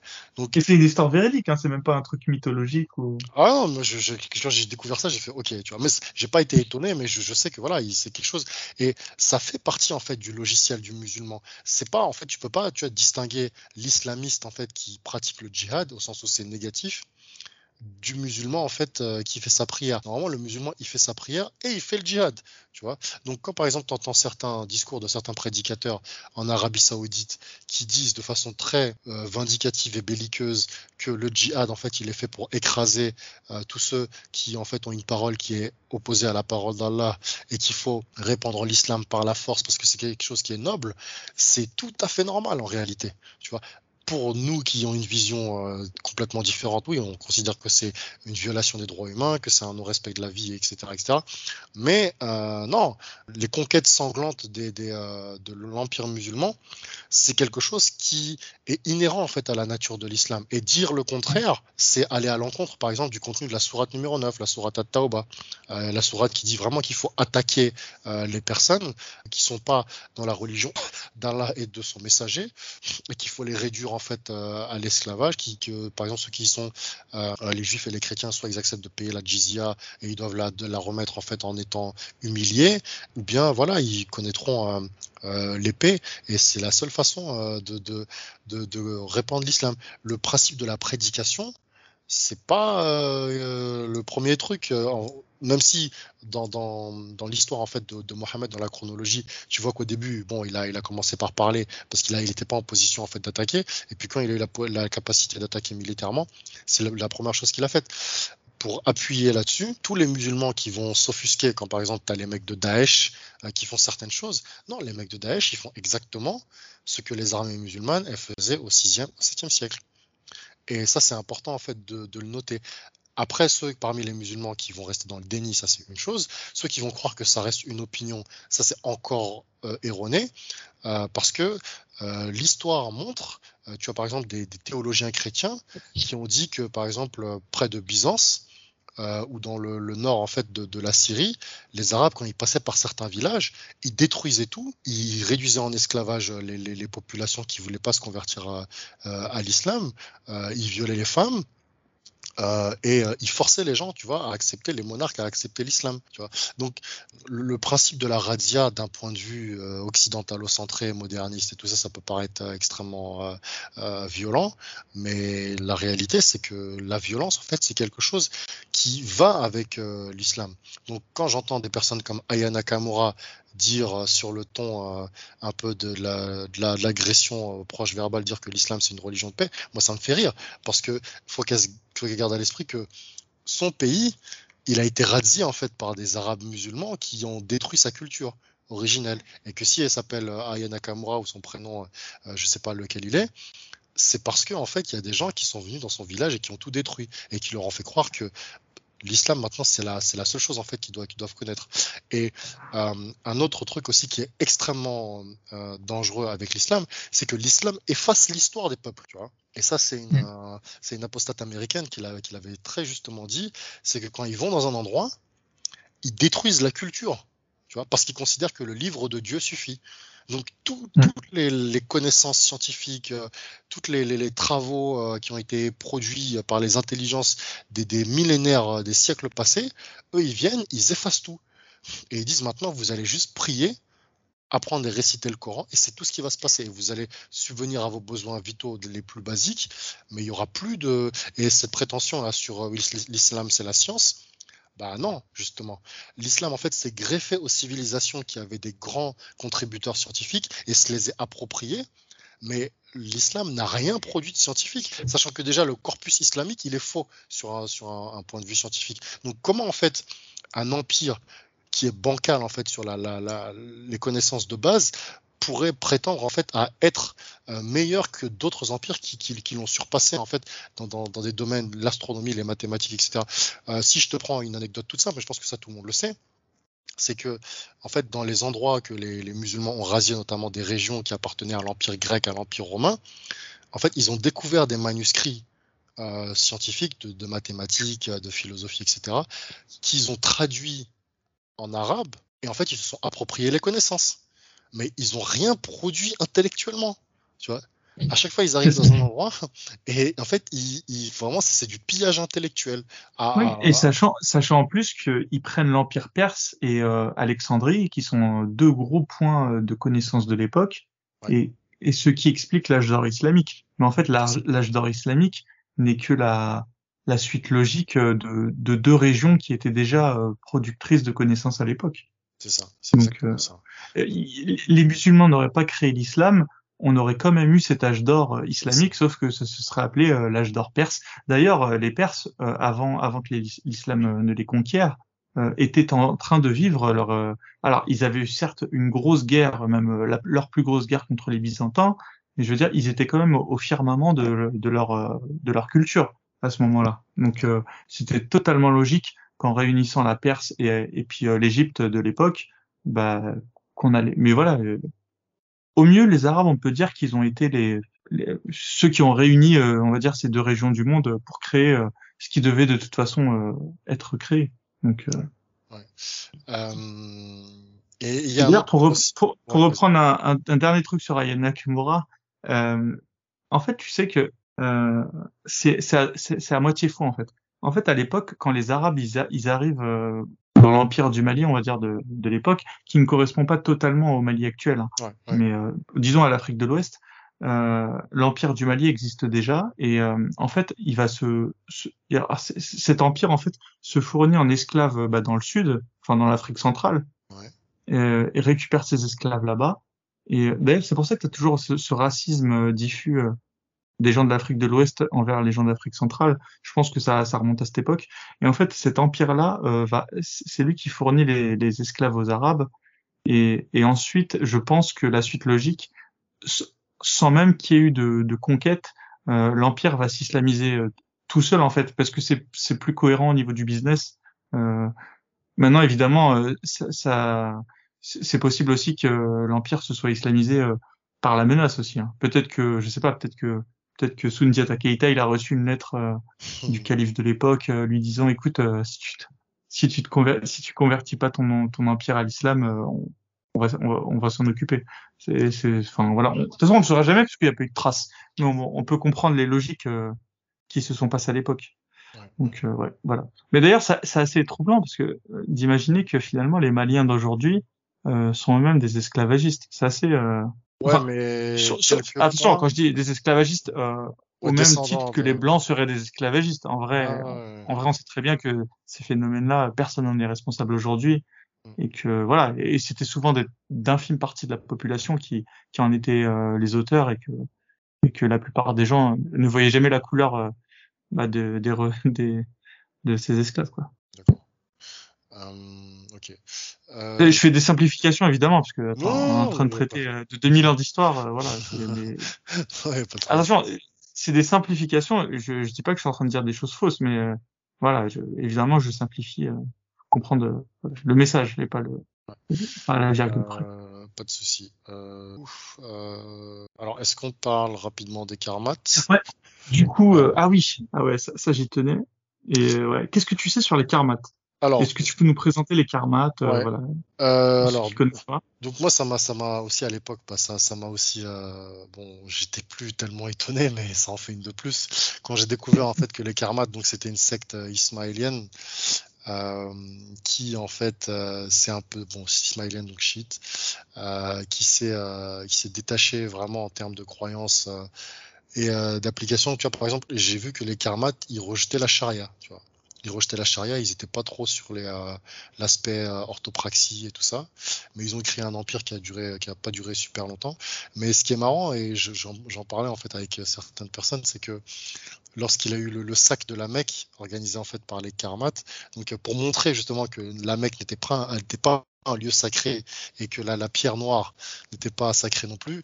Donc, euh, ils ont organisé le sac de la Mecque, ils ont tué, je sais pas, une centaine de personnes et euh, c'est en 930 si je dis pas de bêtises.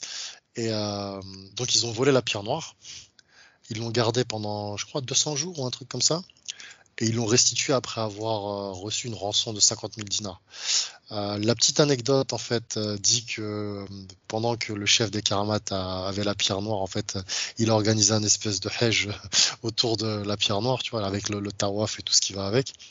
Et vraiment pour insister sur l'aspect non sacré de cette pierre, en fait, il a, il a passé son temps à déféquer et à uriner dessus.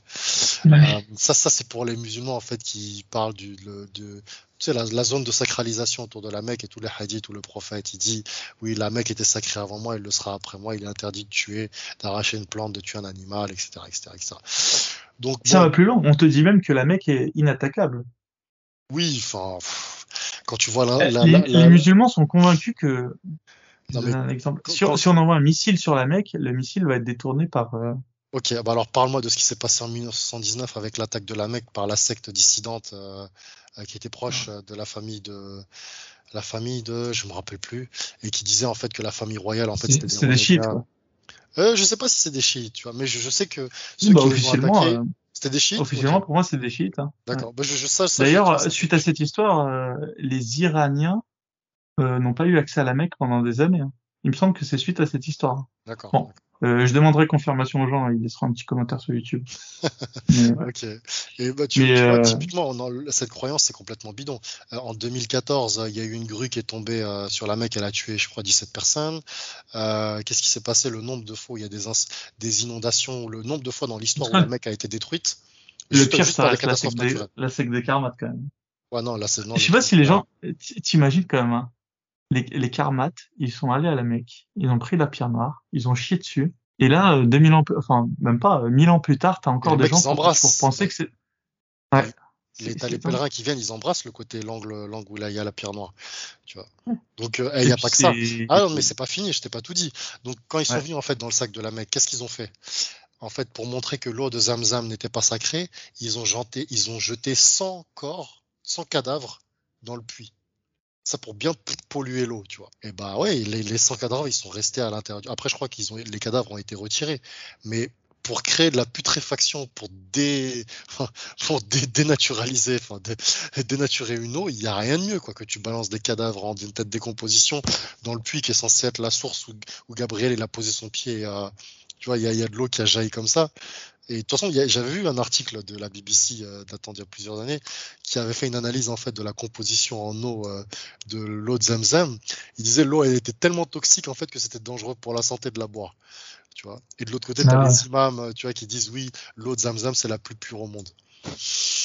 Enfin voilà, tu vois? Je pense que euh, certains ont compris le message, tu vois?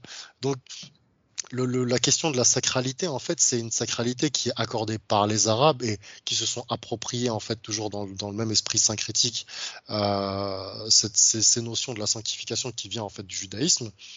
Mais euh, à l'époque, justement, ben ça, ça va aussi dans la, la, la même, euh, le, le, même sens de ce que tu expliquais par rapport au fait qu'il y avait des prophètes euh, un peu partout à l'époque en Arabie. La, la Kaaba qu'on voit à la Mecque, c'était pas la seule. Il y avais une Kaaba au Yémen, je crois, qui s'appelait la Kaaba blanche. Tu avais une Kaaba à Petra. Et en fait, c'est un lieu de prosternation et c'est un lieu en fait qui, où on organise donc le tawaf en arabe et en français c'est la circambulation, le fait de tourner en fait plusieurs fois autour d'un hôtel. Mais en fait, c'est un rite païen. C'est un païen idolâtre, pas simplement païen au sens premier du terme, mais vraiment le fait d'idolâtrer une pierre, parce que le, le fait d'idolâtrer une pierre, ça, c'est en fait un hommage aux divinités qu'on considère comme euh, faisant, partie, faisant partie d'un panthéon, tu vois, euh, théologique, euh, quel qu'il quel, soit. Tu vois, donc il n'y avait pas qu'une seule, une seule Kaaba. Tu vois, et ça, ça fait bugger les musulmans qui ne savent pas pourquoi, parce que bon, ils s'arrêtent à leur petite connaissance. Tu vois. Mais quand les Karamats, ils ont fait ça, ils ont fait la démonstration par A plus B qu'il n'y avait absolument rien de sacré, ni à la Mecque, ni la Kaaba, ni la pierre noire. Et le fait qu'il l'ait restitué pour de l'argent, ça prouve bien que le truc, il a, il a une valeur marchande qui n'a rien de sacré. Tu vois, parce qu'il y avait vraiment quelque chose de sacré. Bon, voilà, on aurait euh, l'histoire, elle aurait, elle aurait recensé quelque chose. Bon, après, il y a un truc qu'il faut dire aussi, c'est que le chef des Karmat, à sa mort, il est mort d'une espèce, espèce de lèpre qu'il a, qu'il a ravagé. Bon, après, certains diront que c'est la punition divine et tout. Bon, on l'a facile. bon. Il y a des gens qui meurent de maladie. Euh. C'est ça. Tu vois, tu peux avoir la lèpre. Et tu sais pourquoi? C'est ça. Pour te compléter, tu sais que. Alors, déjà, tu sais pourquoi c'est cette fois euh, qu'on tourne? Euh, C'est pas le, le la ah. d'un rite euh, zoroastrien? C'est sept jours de la semaine. D'accord. Tous ces trucs-là, ça, ça, ça, ça, a des raisons, c'est des raisons solaires, lunaires, etc.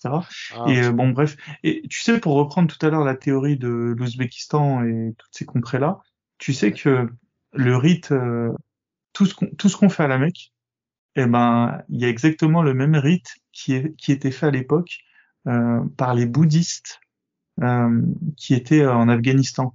Donc, euh, et ça, c'est une théorie euh, de la chaîne YouTube Magellan, qui, qui est une grosse chaîne YouTube. Hein, il a plus de 100 000 abonnés. et euh, ouais, et ben, il a fait une vidéo là-dessus et il explique comment, euh, bah, en fait, t'avais les bouddhistes de l'époque faisaient exactement le même pèlerinage qu'à la Mecque euh, et puis euh, ouais, voilà.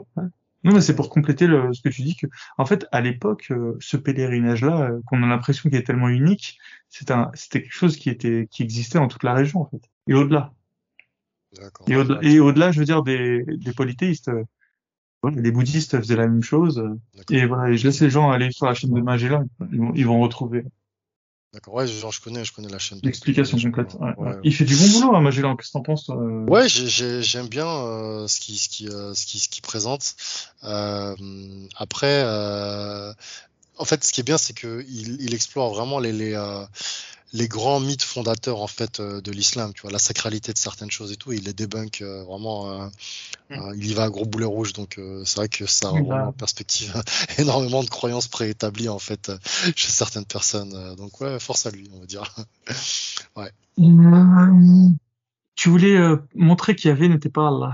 Alors oui, donc on a parlé du fait que donc l'islam, en fait, c'est un syncrétisme de croyances judéo-chrétiennes auxquelles se sont en fait greffées euh, des, croyances zoroastriennes, des Nabatéens, des, Sabat, euh, des Sabéens, etc.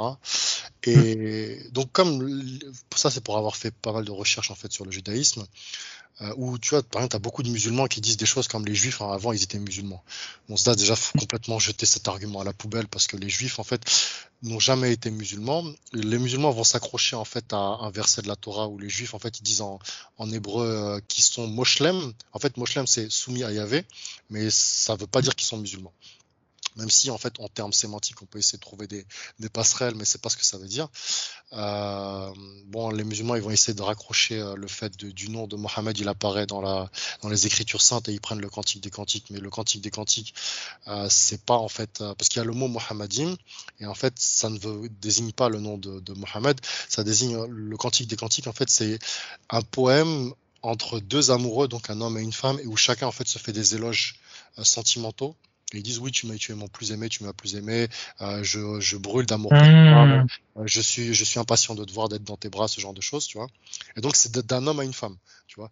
Et à un moment, il y en a un, il y en a des deux qui dit, tu es mon Mohammedim, tu es ma plus aimée. C'est vrai qu'en fait, en hébreu aussi, le Mohammedim, c'est celui en fait qui génère le plus euh, de, de louanges de la part de l'autre, tu vois. Et c'est logique que dans deux langues voisines, on retrouve des mots euh, bah, juste par le fait du hasard. C'est ça. C'est surtout que l'arabe, en fait, il dérive pour 90% de l'hébreu. Tu vois. Euh, il y, a, y, a, le nombre de scientifiques qui ont montré les, les, les, justement les passerelles et les glissements sémantiques, même au niveau de l'orthographe, de la sonorité. Euh, tu as des lettres en hébreu qui, qui sont l'origine en fait des lettres en arabe. Par exemple, le jim, ça vient du gimel en fait. Tu vois, par exemple, le, hmm. ha, ça vient du ha. Enfin, c'est, bon là, je l'ai dit en arabe, mais bon, il faudrait voir la graphie. Par exemple, le aleph, ben, en fait, hmm. c'est ça qui a donné le alif.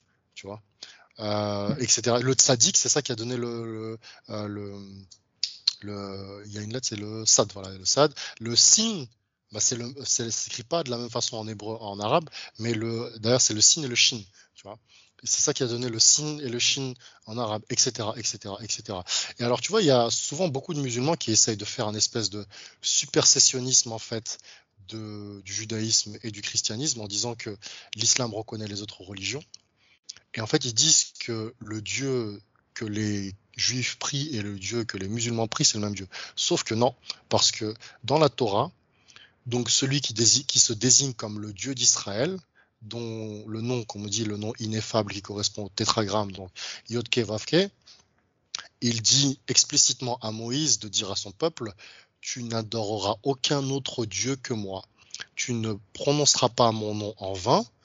Et donc, euh, à un moment, Moïse lui dit Oui, mais dis-moi ton nom, parce que quand je vais aller voir les tribus d'Israël, elles vont me demander qui est ce Dieu qui est, tu dis que c'est notre Dieu, c'est le Dieu de nos pères Abraham, Isaac, Jacob, etc., etc. Donc nous, on a besoin de connaître son nom. Donc après, le Dieu d'Israël, il donne son nom. Après, avoir, après lui avoir dit, bon ça je pense que tout le monde le sait, Ehyeh, Asher, Ehyeh, ça veut dire je suis ce que je suis. Ça c'est comme le Dieu d'Israël, c'est la façon dont le Dieu d'Israël se dénomine. Et donc après, Moïse lui repose la question, mais dis-moi ton nom. Et après, il dit donc, tu vas voir les tribus d'Israël, donc ce que les Arabes ils appellent les Banu Israël, ou ce que le Coran aussi euh, dénomine comme les Banu Israël. Il lui dit, dis-leur que Yahweh, donc Yahvé ou Jéhovah, est le Dieu de leur père. Tu vois. Et il lui dit, il dit bien à Moïse, tu ne tu n'auras pas d'autre Dieu, donc ne m'appelle pas par un autre nom que le nom que je viens de te donner. Donc quand les musulmans en fait ils disent qu'ils prient le même Dieu. Non, c'est pas vrai, tu vois, parce que dans le et ça c'est euh, des, des, recherches enfin des recherches historiques qui ont montré que Allah en fait c'était le le maître de la Kaaba, donc qu'on en fait en arabe et aussi ça se dit aussi en hébreu qu'on désigne comme Hu Baal, Baal en fait en hébreu et en arabe ça veut dire le maître et Hu Baal ça veut dire lui le maître, tu vois. Et euh, quand par exemple on parlait des euh, des trois déesses en fait euh, pré-islamiques, mmh. Al-Uzza, Manat et oui. Allat. Oui, parce fait, que Hubal, ouais, comme, euh, ouais, ouais. comme parce qu'en arabe, en fait. oui, voilà, on, on le dit encore en fait. C'est ça, c'est ça. Hua, ça veut dire lui. Hein. Voilà, c'est ça.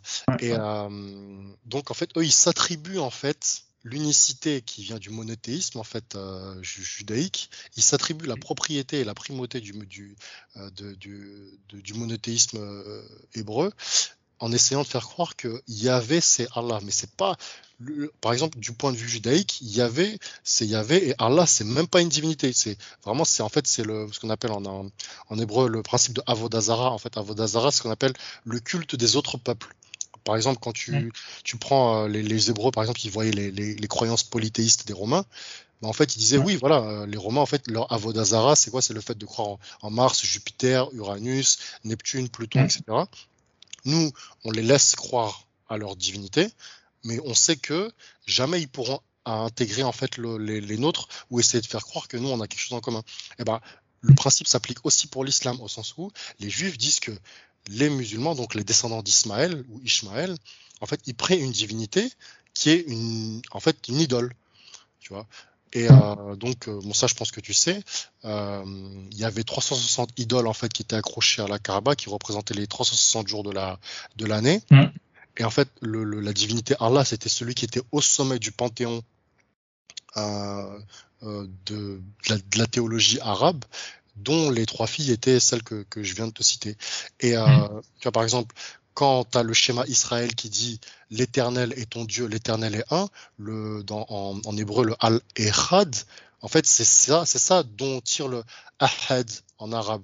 Tu vois Et donc, ça, ça, ça rejette le, le, le, principe de fait de s'attribuer en fait le, le, le, mérite de l'unicité divine qui vient du judaïsme. C'est pour ça que lorsque les musulmans ils vont dire, euh, ils vont appliquer tous ces arguments supersessionnistes en disant oui, euh, les, les, juifs en fait et nous on prie le même Dieu, les chrétiens jusqu'à ce qu'il y ait le, le, principe de la Trinité ont prié le même Dieu. Non, surtout du point de vue judaïsme, du point de vue euh, judaïque, c'est complètement faux. Parce que en plus, tu as d'autres recherches archéologiques et historiques qui ont montré que à l'époque du temple et à l'époque même de Abraham, il y avait en fait des peuples qui priaient une divinité unique qu'il l'appelait par elle, il, mhm. ilou, Eloah, mais il n'y avait jamais eu de mot en fait avec la sonorité Allah. Tu vois et ça c'est super important parce que quand par exemple on dit que Yahweh c'est le Elohim des Elohim, en fait ça veut dire que vraiment c'est l'optimum, tu vois, et il n'y a, y a pas, comme par exemple on dit c'est le meilleur des meilleurs, ça veut dire que voilà, il est au sommet et il n'a pas d'égal, tu vois. Et ce principe, il a été repris dans l'islam, tu vois, parce qu'avant, bah, tu avais justement une hiérarchie. Euh, dans, la, croyance en fait euh, des, euh, des, païens arabes et ils se sont réattribués, réattribué le principe de, tout ce qui est propre en fait au corpus hébraïque et notamment le, fait de dire Adonai ou El Shaddai, mais bon ça c'est, encore autre chose.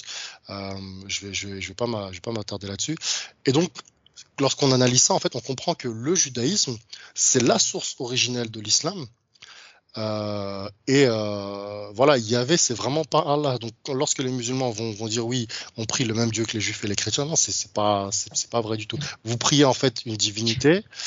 Euh, et vous, vous, avez un comportement idolâtre et païen envers une divinité arabe et vous essayez de faire croire que vous êtes proche en fait des juifs et des chrétiens mais c'est pas du tout le cas. C'est stratégique. Et, même pour compléter euh, finalement euh, ce que tu dis, et souvent les Arabes le disent, ils, vont te dire que c'est les premiers à avoir une divinité unique, ce qui est totalement faux parce que l'Empire perse, qui est pas rien, euh, avait comme religion d'État le zoroastrisme, et le zoroastrisme, c'est une religion avec un dieu unique. Euh, ah, la, Laura Mazda, c'est ça? Laura Mazda, ouais, exactement. merci. Donc, euh, euh, le zoroastrisme, c'est vraiment une religion avec un dieu unique. Il faut vraiment que les musulmans se le mettent dans le crâne. Et c'est la grosse religion euh, euh de la région. Et donc, c'est impossible qu'il n'y ait pas eu une influence sur les musulmans ensuite. bien sûr, oui. par, par, voisinage et par déplacement de population. Exactement. Et donc, et c'est juste pour éteindre le, le narratif qui est de dire que, les musulmans, ils sont, ils sont convaincus, c'est les premiers à avoir une religion monothéiste. Non, c'est complètement faux. Sachant que c'est faux. Le zoroastrisme, c'est vraiment, c'est monothéiste et j'invite euh, n'importe qui à faire une brève, une, recherche rapide et, et puis à le constater de lui-même. D'ailleurs, il me semble, si je te dis pas de bêtises, que les, Zoro, les zoroastriens sont considérés comme des gens du livre. Ouais, ça, en font partie. Les, les Zoroastriens, les Sabéens, les Nabatéens. Exactement. Euh, Donc euh, c'est pas un hasard, hein, c'est pas le hasard. Hein. Ouais, ouais, Il n'y a pas, il y a pas que les chrétiens et les juifs. Ça, c'est un, un, un, simplisme euh, exagéré de, parce que c'est un peu trop facile de dire Ahlal Kitab, tu vois. Enfin bon, voilà, ça c'est pour la, la petite anecdote. J'avais, formulé une espèce d'hypothèse de recherche, mais ça, c'est vraiment des choses à explorer davantage, euh, selon laquelle, en fait, je pensais que Mohammed, en fait, il a tué les juifs de la, la l'oasis de Yathrib. Il faut savoir, en fait, un truc, c'est que dans le judaïsme, ça fonctionne beaucoup par euh, abréviation et acrostiche. Donc, par exemple, euh, des fois, par exemple, quand tu, je sais pas si tu connais le, le Rambam ou le Milbam, en fait, tu vois, c'est des abréviations qui désignent des, des, grands rabbins ou des grands théologiens en fait juifs qui, en fait, lorsque tu prononces leur prénom en intégralité, ça tient sur trois, trois lignes. Tu vois. Et souvent, en fait, on prend les premières lettres de chacun des, des, des qualificatifs et à la fin, ça fait une espèce d'abréviation. Tu vois. Ça, ça c'est quelque chose aussi que les, les, les, beaucoup de juifs en fait appliquent très souvent. Par exemple, tu vois, quand ils disent, ils disent déjà, ils disent pas Yahweh parce que donc c'est le nom en fait de la, la divinité du Dieu d'Israël. Et donc, il y a le commandement de la, de la Torah, des dix commandements qui interdit justement de prononcer le nom du, de, de, leur dieu en vain. Mais -hmm. euh, par exemple, tu as, des, as des noms, ce qu'on appelle les noms théophores. Tu vois, par exemple, si tu prends, euh, on va en prendre un simple, tu prends le prénom euh, Nathaniel. Nathaniel, en fait, c'est un nom théophore qui veut dire euh, Dieu a donné, le don de Dieu. Alors, il y en a le plus répandu, on va parler d'Israël, tu vois. Alors, qu'est-ce que ça veut dire Israël? Tu vois, le nom théophore Israël. Ça veut dire celui qui combat avec Dieu. Alors que, par exemple, les Arabes et les savants arabes, ils disent ceux qui voyagent de nuit tu vois le basculement de sens et l'écart en fait euh, sémantique. Et pourquoi je te parle en fait de, de la, la, tribu des, des, Juifs de Yathrib? Parce que avant en fait que la ville, euh, Mohammed la renomme Madina, donc mmh. Yathrib en fait ça m'a fait penser à Yathrib. Et euh, donc si tu prends Ya en fait, c'est une des premières en fait sonorités du nom du Dieu d'Israël. Et mmh. j'ai cherché en fait en, par rapport à toute la littérature dont je disposais, euh, le, nom qui correspondait le plus, enfin le nom le plus proche qui correspondait justement à ce moment-là, et j'ai trouvé Jétro. Et en fait, Jétro, c'est le nom du prophète, euh, enfin c'est le nom supposé, hein, selon la, mythologie islamique, du prophète Shouaib, tu vois. Et Shouaib, qui c'est? En fait, c'est celui, c'est le premier que Moïse, lorsqu'il fuit l'Égypte, après avoir tué en fait le l'homme qu'il avait euh, qu'il avait prévenu euh, euh, qui avait été enfin l'homme qui avec qui il s'était querellé. Euh, donc en fait c'est le chef de la tribu des Madianites tu vois. Et le truc c'est que en fait en hébreu la lettre euh, quand, quand, nous on prononce en fait par exemple quand on dit les juifs en fait le mot en fait approprié c'est Yehudim tu vois. Et je vais t'expliquer aussi mm -hmm. un j'ai découvert sur le, le, mot Yehudim. Donc, tu prononces pas en fait je, euh, le J comme nous on le prononce, tu prononces en fait comme un Y. À quelques approximations, on va dire, euh, orthographiques près, il y a une espèce de voisinage en fait entre le mot Yathrib et Jétro. Un fait intéressant, c'est que euh, donc il renomme ouais, la ville Madina, tu vois, il renomme la ville Madina et Jétro, donc c'est le chef de la tribu des Madianites et l'endroit le, en fait, l'oasis où ils habitent, ça s'appelle Madian. Et encore une fois, à une approximation orthographique près, tu déplaces une lettre, tu tombes sur quoi? Madina. Tu vois. Ça, c'était une de mes hypothèses de recherche. Après, je sais pas si c'est vraiment ça, mais c'était le, le, le, clin d'œil. Je, me suis dit, mais c'est bizarre quand même que, tu vois, ils renomment la ville, surtout que quand tu renommes la ville, c'est que tu cherches en fait à t'approprier quelque chose par rapport à la ville. Et il faut savoir un truc, c'est que les tribus juives, lorsqu'elles se déplacent dans un endroit, elles donnent toujours un nom symbolique en fait, quand elles s'installent dans un endroit. Tu vois. Et ils n'ont pas appelé en fait Yathrib par hasard. Tu vois, sinon, euh, ça, aurait, ça aurait vraiment pas eu le, le, le, le, nom de la ville aurait été vraiment commun. Tu vois.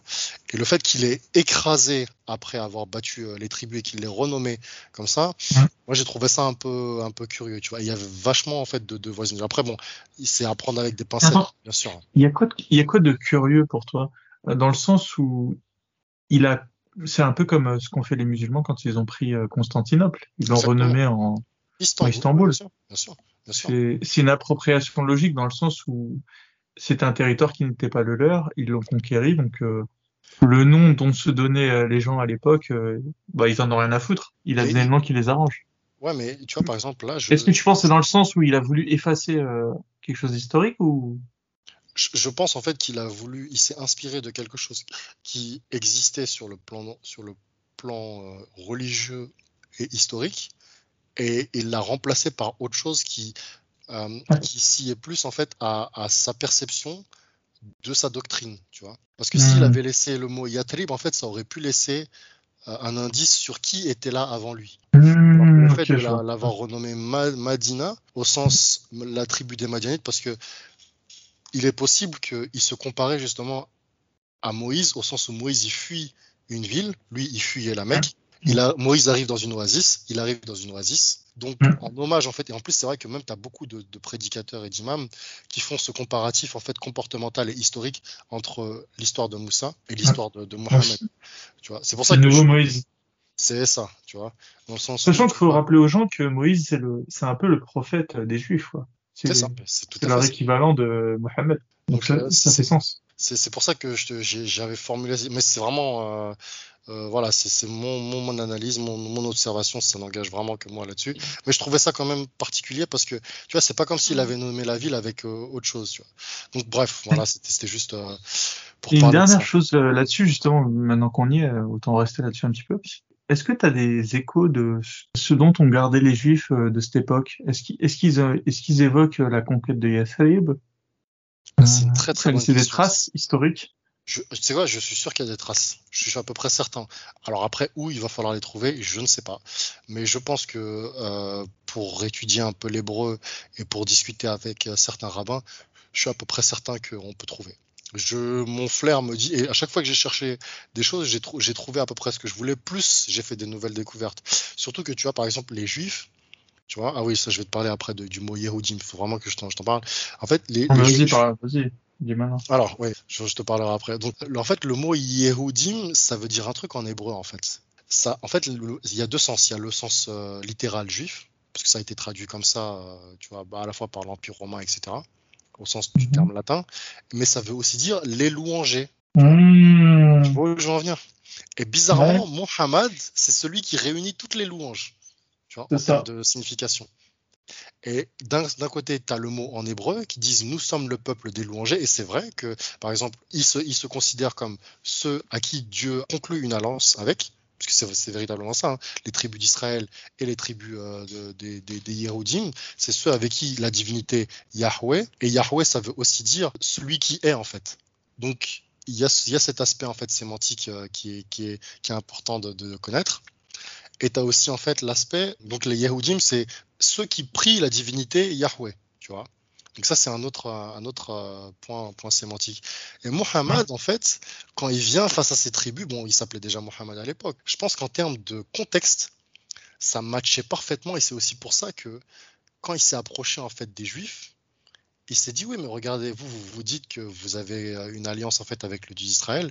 Mon Dieu, c'est le même Dieu, donc rejoignez-moi parce que je suis celui qui incarne la figure prophétique que vous attendez. Donc après ça, c'était le début de son discours, tu vois. Et lui, il pensait en fait qu'avec ce type d'argument, il allait rallier en fait une- les Juifs. Je pense qu'il s'attendait à ce que l'intégralité des Juifs le suivent, mais il n'a pas vu en fait qu'il y avait d'autres choses derrière, au fait d'être, euh, de se considérer comme comme, comme juif. Je pense euh, que en termes de contexte historique, tu vois, c'est un général, un, de te dire, euh, c'est un espèce d'alignement des planètes au sens sémantique, tu vois, qui s'est produit. Mm. Et, euh, il pensait que Sachant qu'il s'appelle, il s'appelle pas Mohamed, hein. ça, ça aussi on le rappelle au passage. hein.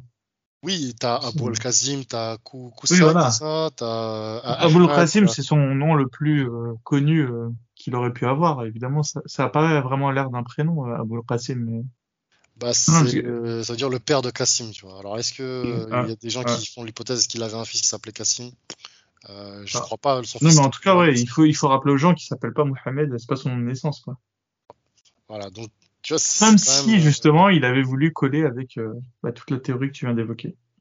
tu vois, donc moi, ça m'a, ça m'a un peu mis la puce à l'oreille. Après, euh, voilà. Je pense que tu t'as as touché un truc là. Il y a, y a quelque chose. Ouais. Le fait qu'il se fait appeler Mohamed et que non, ouais, je pense que il y a un lien, il y a un lien. Peut-être que c'est à ce moment-là d'ailleurs qu'il a qu'il s'est fait appeler Mohamed. Ça on le saura jamais, hein, tu vois. Ça, ouais, ça, c'est euh, difficile de. Mais alors, pour Ouais. revenir en fait à la, la question de, de est-ce qu'il y a des traces en fait sur les, les, euh, ce qui s'est passé dans l'oasis de Yathrib, est-ce qu'il y a d'autres juifs qui ont. Ce que je sais, c'est que tu vois déjà à l'époque du euh, de la destruction du premier temple, donc c'était moins 587 euh, avant Jésus-Christ. Il y a, euh, il y a eu des traces hein, écrites de certains rabbins qui ont rédigé des écrits, parce que voilà, tu as eu le Talmud de, de, de Babylone qui a été écrit. Donc il y avait moyen en fait de re- récupérer certaines sources. Donc après la destruction du Second Temple, donc c'était après la guerre avec euh, l'Empire romain quand ils ont détruit euh, le Temple de Jérusalem, les Juifs en fait ils ont été un peu éparpillés. Mais je suis à peu près certain qu'on peut trouver des sources, mais là vraiment il faut aller avec des théologiens, euh, des, des rabbins qui sont très très très versés. Euh, après là ça va vraiment être de la, de la spéléologie, donc je pense qu'on peut trouver, mais ça va être euh, pas un chemin de croix, mais ouais, il va falloir y aller à, lui de coup de mais celui qui cherche, il trouve. Ça, c'est ça, c'est parole d'évangile. Comment t'expliques que cette histoire aussi centrale qui est que la première ville euh, qu'ont conquis les musulmans, qui est bah, du coup Médine et qui était une ville juive, on va encore le rappeler à tout le monde, comment t'expliques que les juifs, ils n'ont pas gardé un espèce de goût amer et ils n'ont pas voulu euh, démonter ou, ou en tout cas donner leur point de vue sur bah, sur cette affaire quand même? Qu'est-ce que t'en penses toi, toi, qui as parlé à des rabbins, tu bah, t'imagines quand même, t'imagines que la religion, euh, la deuxième religion mondiale, se dit elle-même être bâtie sur euh, sur les, les, les ruines d'une ville juive et que les juifs et que les juifs eux de leur côté euh, alors qu'ils sont en position de force quoi. Israël c'est un état puissant euh, ils tentent pas de bah, de, de, de, de raconter leur version de l'histoire mais peut-être que c'est quelque chose qui n'est pas super médiatisé parce que euh, tu vois dans la, dans la théologie juive et dans le, le toute l'eschatologie juive, ce qui compte c'est Jérusalem. Dans tout, tout le récit en fait juif, la, la ville de Yathrib elle apparaît pas dans tu vois dans le, le, Pentateuque, la Torah, le Tanakh, il y a, oui, rien. Je suis d'accord qu'elle a elle a rien de sacré cette ville, mais en tout cas elle est importante euh, pour le camp d'en face. Ouais, c'est vrai, c'est vrai. C'est ce que je veux dire. Mmh, c'est vrai, c'est vrai. Bah, ça, tu vois, c'est quelque chose, je pense, qui mérite. Euh, tu vois, c'est une bonne ouverture. C'est une très très bonne ouverture. Euh, je, je, sais que, tu vois, par exemple, pour avoir euh, parcouru pas mal de choses, on parle du Mont Garizim, on parle des Caraïtes, on parle, tu vois, des, euh, des Esséniens, des Sadducéens, des Pharisiens, on parle de l'Empire Khazar, tu vois. Mais ça, en cherchant, on va trouver, je pense. C'est peut-être aussi parce qu'on n'a pas peut-être pas mis assez la lumière dessus. Partout où les Juifs y passent, en général, ils laissent des traces au moins écrites. Donc euh, il y a moyen de trouver, je pense qu'il y a moyen de trouver. Et puis euh, le peuple juif, en fait, sachant que en grande majorité, ils suivent mhm. les injonctions de la Torah, sachant que tu as par exemple un truc très simple, hein, le rouleau de Torah en fait qui est considéré comme l'un des trucs les plus sacrés. Ils essayent de le protéger, mais comme pas possible. Et quand on dit ça, ça veut dire qu'ils protègent aussi tout ce qui est associé au rouleau de Torah. Donc ça veut dire tous les écrits, euh, toutes les narrations, tous les recensements. Tu vois donc il y a forcément. souvent, ce qui se passe, c'est que ils retrouvent en général les rouleaux de Torah accompagnés de bah, d'actes de vente, euh, enfin de tous les documents de, de l'époque en général. Ouais, ça, euh, ça, quand ils quand ils retrouvent euh, quand ils retrouvent des rouleaux de Torah dans des vieilles euh, des vieux temples juifs en général, c'est ce qui se passe. Ouais. En plus, c'est logique. En général, quand tu tu planquais ta Torah, tu planquais bah, tous les papiers qui qui pour toi dans ta vie terrestre étaient, étaient importants aussi, tu vois. C'est ça. J'imagine. Non, je, je pense qu'on ça fait sens. Ouais. À mon avis, oui, on, si, on, si on, cherche, on va, on va trouver des choses. Regarde, on a trouvé, euh, bon, c'était au début du siècle, hein, enfin, il y a, a peut-être une cinquantaine d'années, les, les, les, manuscrits de Sana, je pense qu'il y a un siècle, personne ne se serait jamais douté que, tu vois, donc euh, quand tu cherches, tu trouves, quoi. Donc, euh... Est-ce qu'on pourrait parler maintenant bah, des menaces, justement, qui, qui pèsent sur le. Déjà sur l'Afrique, parce que voilà, toi, t'es africain, donc ouais. je pense que tu peux parler de l'Afrique. Ouais, et, puis, et puis voilà, ouais. On peut commencer par l'Afrique et ensuite ensuite parler de l'Europe, euh, du monde. Ouais, alors euh, quand, quand, on parle en fait de l'Afrique, euh, je, vais, me concentrer sur l'Afrique subsaharienne parce que je pense que le Maghreb en fait il a vécu euh, sa, sa, période noire et il y a quand même toujours des petits soubresauts, tu vois, mais qui sont bien atténués par les, politiques gouvernementales en fait des trois principaux pays du Maghreb. Donc je, je pense qu'ils sont bien organisés. Je vais me concentrer vraiment sur les pays d'Afrique subsaharienne où il y a quand même, tu cette espèce d'anarchie sous-jacente où tu sens qu'il n'y a pas, a pas d'État, il n'y a pas de protection, il n'y a pas d'organisation de la vie civile.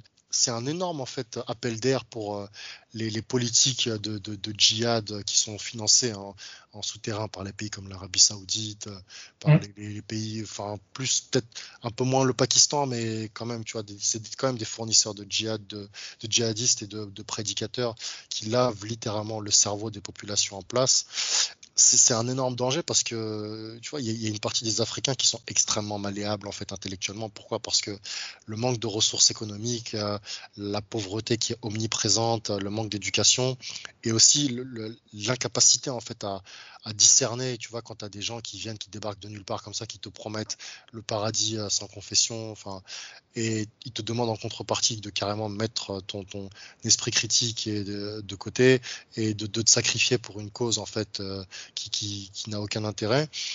Euh, on le voit en plus, hein, tu as le, Mozambique qui a été attaqué, le Togo, le Ghana, euh, la Côte d'Ivoire, le Cameroun. le Nigeria qui est vraiment alors le Nigeria c'est un exemple assez assez frappant donc moi, moi, je dis ça pourquoi? Parce que tout le monde le voit hein, sur la planète que c'est vraiment une catastrophe euh, euh, avec la corruption des gouvernements en place, euh, le fait que tu vois il y a encore des, systèmes qui sont extrêmement médiévaux, que ça avance difficilement, même s'il y a des initiatives hein, qui sont prises qui sont prises par des personnes qui sont pas forcément d'une confession ou d'une autre, mais c'est parce que voilà ils sont issus en fait de, de ces nationalités mais il y a le développement du, du, de l'activité terroriste euh, là-bas, euh, en utilisant en fait clairement les populations qui sont démunies comme des chairs à canon. Et il faut sensibiliser mmh. davantage en fait l'opinion publique internationale parce que en réalité, euh, on est tous sur le même bateau, tu vois. Il y a, on n'a qu'une seule planète. Et ce qui pète quelque part en fait dans un pays d'Afrique, alors là je rajoute le Maghreb, on n'est pas à l'abri en fait que ça éclabousse n'importe où euh, sur la planète. Donc il faut vraiment, euh, tu vois, ne pas se dire euh, oui voilà c'est des petits Africains, ils sont dans leur coin, tant pis pour eux, nous on est tranquillement en Occident et tout. D'ailleurs le, tu vois par exemple, je vais reciter un truc tout bête, hein, mais l'attentat de l'hypercachère à, à Mehdi Koulibaly, bah, voilà, hein, c'était un mec qui venait du même village que l'autre là qui a sauvé les, les, gens là dans, dans justement dans le dans le magasin. Et c'est un mec, bon, il, a, il a grandi en Europe occidentale et tout, mais il venait de là-bas le fait que tu as des tu vois par exemple les migrants euh, qui traversent comme ça la Méditerranée, euh, l'Atlantique, euh, qui viennent s'installer en Europe, on ne sait pas en fait. et il faut aussi expliquer que, aux Africains que l'islam, c'est pas ça dont ils ont besoin. Les Africains, en fait, ils ont besoin de développement, des, choses qui sont devenues élémentaires hein, en Occident et dans les sociétés démocratiques, c'est développement d'infrastructures, développement de l'accès à la connaissance, l'éducation, des, services et qui ne se jettent pas en fait euh, à corps perdu dans les bras de prédicateurs euh, dont on ne connaît pas les intentions. Euh, même si ce sont des gens qui semblent de la même ethnicité qu'eux, parce que ça peut être un imam de, je sais pas, un imam du Sénégal qui va laver le cerveau ou un imam du Mali qui va se laver le cerveau à des Maliens et qui va en faire en fait des, fantassins tout prêts à se faire exploser dans des villages où tu as des, des, personnes qui n'ont rien à voir avec, avec l'islam ou même avec cette idéologie. Et il faut, il faut le combattre.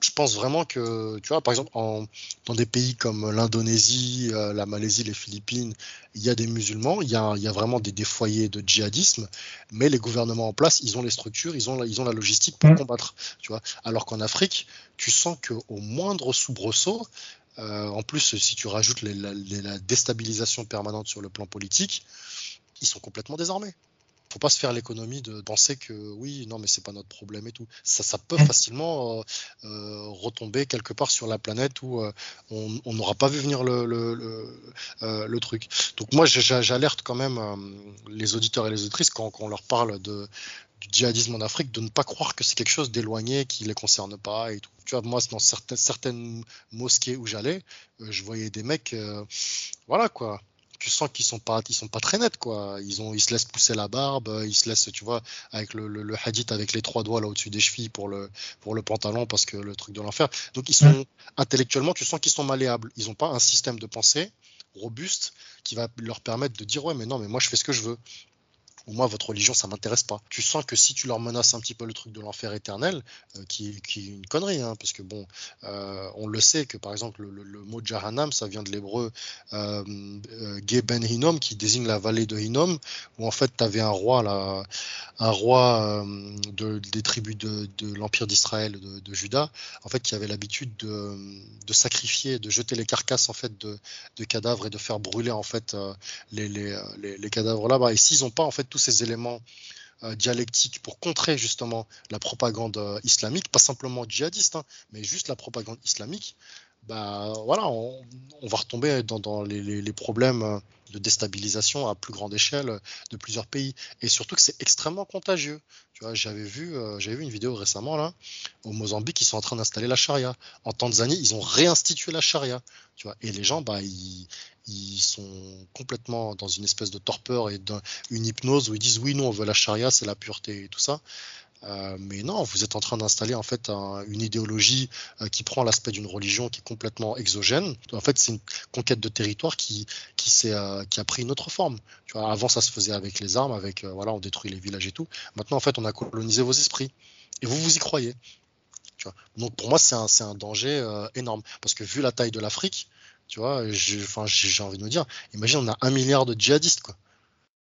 et puis pas que et surtout le, le développement démographique.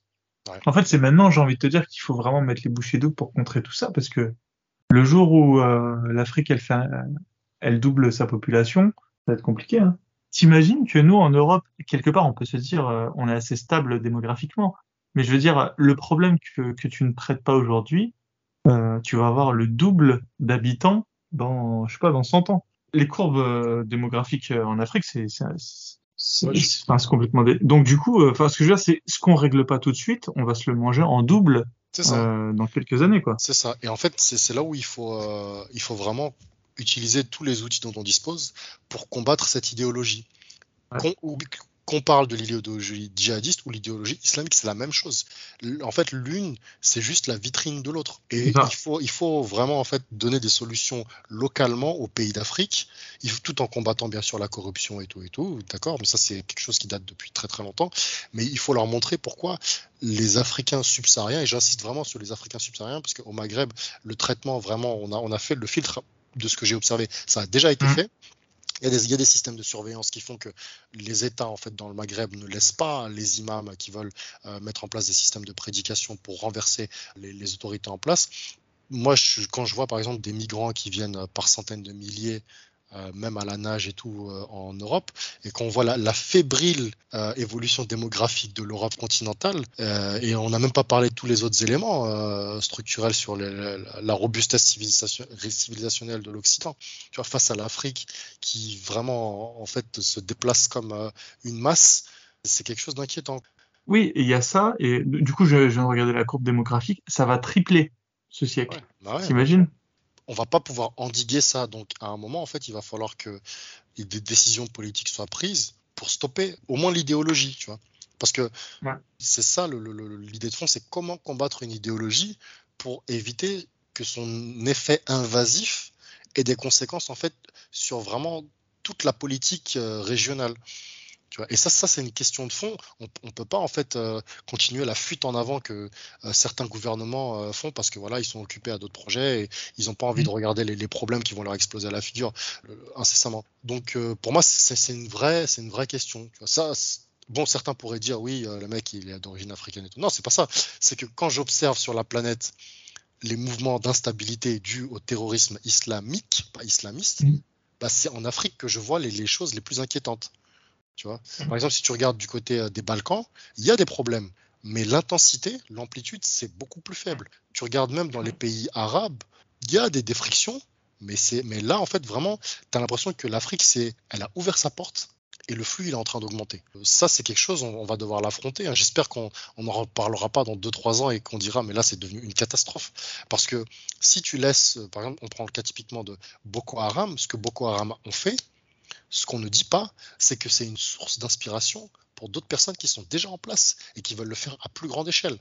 Tu vois et c'est en train de se répandre. Donc il faut prendre le truc au sérieux. Bon après, là je fais ma Cassandre, mais euh, à mon sens, comme on dit, un homme averti en vaut deux, mieux vaut prévenir que guérir.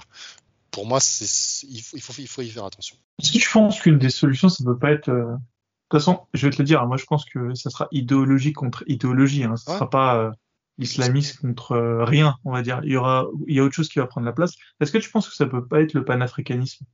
Non, pour moi, ça tient pas la route parce que en fait, il y a beaucoup trop d'éléments euh, conditionnels du panafricanisme qui, tient, qui sont basés sur la haine de l'autre. Tu vois, c'est comme à un moment, le panarabisme, c'était basé sur le truc anti-occident, très social, anticapitalistique. Mais en fait, il faut un projet où le but recherché, c'est le bienfait commun et tu ne peux pas en fait, alors ça c'est mon, observation du réel, hein, c'est vraiment un constat empirique, mhm. tu ne peux pas en fait déclencher l'essor d'une civilisation en lui demandant en fait de se développer en haïssant les autres civilisations. Parce que déjà ça veut dire qu'il faut désigner un ennemi. Ça peut être un panafricanisme positif. Non mais si par exemple tu dis pour ça, moi, pourquoi ça me pose problème Parce que dans le panafricanisme, il y a des éléments inhérents qui disent que tout ce qui n'est pas africain, donc le colonialisme, etc., etc., on le rejette. Oui, mais l'histoire du monde, en fait, elle n'a pas été faite avec des blocs monolithiques qui se sont affrontés. Il y a eu des interactions, il y a eu des transferts, tu vois, il y a eu des mélanges, il y a eu des allers-retours. Je vais dire un truc qui va choquer peut-être l'auditoire, mais la colonisation et l'esclavage, ça a montré certaines déficiences en fait des peuples noirs. C'est méchant ce que je vais dire, mais quand par exemple tu vois qu'aux États-Unis, les Afro-Américains, ils représentent que 10% démographique de la population et qui vivent toujours les mêmes problèmes de société, c'est qu'à un moment, civilisationnellement, culturellement, cognitivement, il y a des choses qui vont pas qu'il faut remettre en cause. Vous pouvez pas tout le temps dire c'est la faute des autres. Il faut aussi vous-même vous vous regardez dans le miroir et vous vous dites mais qu'est-ce qu'on a fait d'aussi de façon aussi médiocre pour qu'on en arrive là? Il y a un pan du panafricanisme qui essaie de dire, euh, tu vois, c'est Omotunde euh, chez Diop, de dire euh, euh, les Africains, on a, on, a, on a été aussi source de création et il faut revenir justement à, à, nos, à ces valeurs-là. Euh, oui, mais tu as le problème de la marche en avant, en fait, de la civilisation. Par exemple, si tu me dis, si tu me dis des choses comme, par exemple, certains des panafricanistes qui ont des arguments tels que, oui, on est les descendants des pharaons, etc., etc. Oui, d'accord, vous êtes les descendants des pharaons. Mais là, avec l'ère de la révolution industrielle, vous avez, vous avez loupé le train. Avec l'ère des nouvelles technologies, vous avez loupé le train. Certains essayent de rattraper euh, le train, ne serait-ce que sur des éléments de base de développement euh, économique vos gouvernements, ils ont du mal en fait à mettre en place les politiques qu'il faut et de les appliquer dans le réel. Vous pouvez pas continuer en fait à rimer la nostalgie en fait de votre gloire passée, qui supposément est passée, enfin qui supposément est une gloire. Il faut que vous acceptiez que vous n'avez pas gagné, que voilà, on, garde l'histoire, on se rappelle de l'histoire, ok, on va pas nier ce qui s'est passé, mais maintenant prenez le train en fait du développement et arrêtez en fait de ressasser tout ce qui a été douloureux parce que à quoi ça va vous servir in fine? Si vous dites que vous avez d'autres systèmes alternatifs pour développer votre économie, bah, mettez-les en pratique et après on observe le, résultat et on compare en fait avec les autres civilisations qui sont passées à des, techniques différentes. Si vous les avez, mettez-les en place. Mais le fait de rester dans le slogan, dans l'incantation et de tout le temps en fait avoir cette argumentation qui consiste en mettre en avant la morale d'esclave, tu vois, à tout le temps culpabiliser l'autre, pour moi, c'est pas source de. Moi, je me dis que si tu veux aller de l'avant, tu vas mettre en place les procédés sur un plan pratique qui vont avoir un effet dans le réel et dont tout le monde, toi-même ou tout le monde va bénéficier. Et in fine, tu vas comprendre par toi-même que c'est en agissant, tu vois, plutôt que tout le temps en fait avoir cette posture. Parce que c'est très politique en fait le, le, panafricanisme. Tu n'as pas un euro, enfin un eurocentrisme en fait qui est un peu subliminal sur le plan civilisationnel mais tu n'as pas des Européens qui disent oui, nous, euh, Européens, euh, voilà, on veut la culture européenne, bon, sauf euh, certains partis d'extrême droite. Mais ça reste quand même une, entre guillemets minorité. Mais la thèse du panafricanisme, je vois été séduit beaucoup plus de, beaucoup, de plus en plus d'afro-subsahariens. Et pour moi, c'est pas viable. Parce que, premièrement, tu as toujours besoin des autres. Tu vois, tu peux pas, tu vas tout faire tout seul.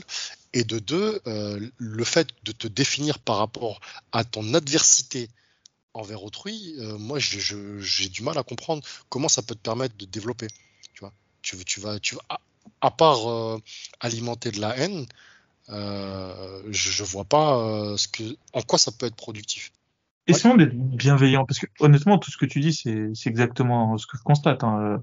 On, on l'entend, genre, on n'a pas besoin d'eux, on peut faire, on peut tout faire tout seul. Je, je vais pas nier ce que tu dis, mais ces questions, ils se les sont posées. Tu penses, c'est quoi leur état d'esprit euh, Pourquoi est-ce qu'ils pensent qu'ils peuvent s'en sortir tout seuls, soi-disant en revivifiant des, voilà, une époque euh, pharaonique euh, dont on n'est même pas sûr si que c'est bien eu la, la source, hein, mais je veux dire.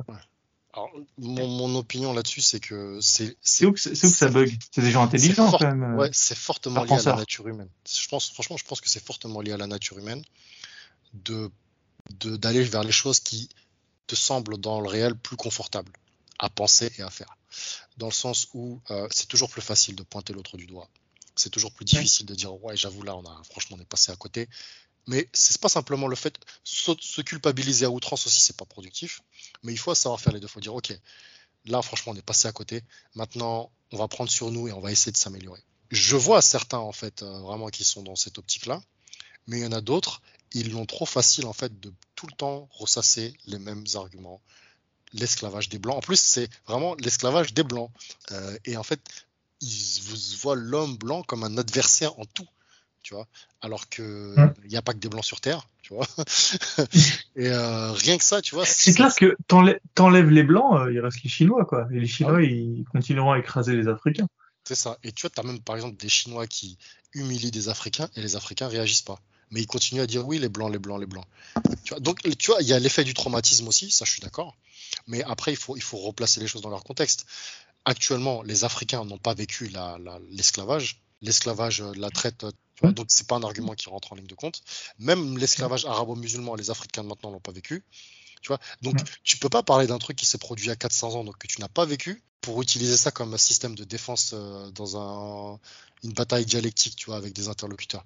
Et en plus, qu'est-ce que tu fais au quotidien? Après, il y a aussi, il y a aussi un truc, c'est que sur le plan de l'organisation des territoires, il n'y a pas de maîtrise, tu vois. Il n'y a pas, a pas de maîtrise, il n'y a pas de vision. Y a, on, ne cherche pas en fait à aller dans un sens, tu vois, de canaliser vraiment les, énergies euh, sur le plan démographique. Il y a beaucoup de complaisance, de laisser aller, et je pense que c'est quelque chose qui est, aussi très contagieux et que les gens en fait ont pris pour acquis. Et pour peu que tu leur mettes des arguments un peu religieux, les mecs ils vont, ils vont vraiment, enfin, se laisser vivre, tu vois ça aussi, il y a le, manque d'accès à, la connaissance. Tu vois.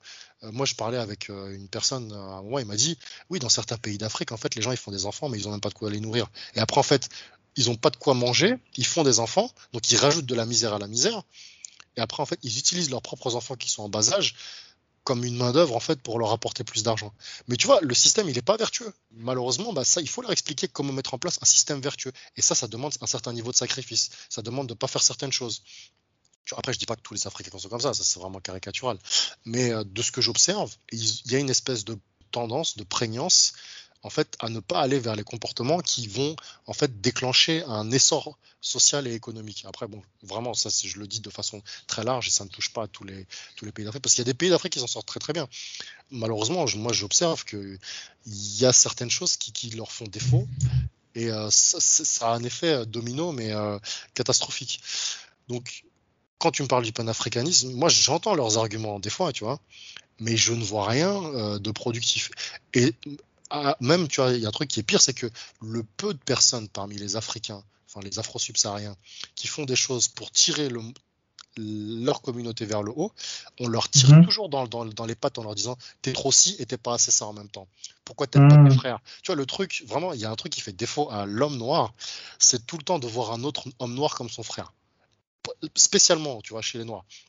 En fait, on dirait qu'ils ont ce rapport à la relation familiale quand ils voient un homme noir, comme si l'homme noir A, c'est égal à l'homme noir B.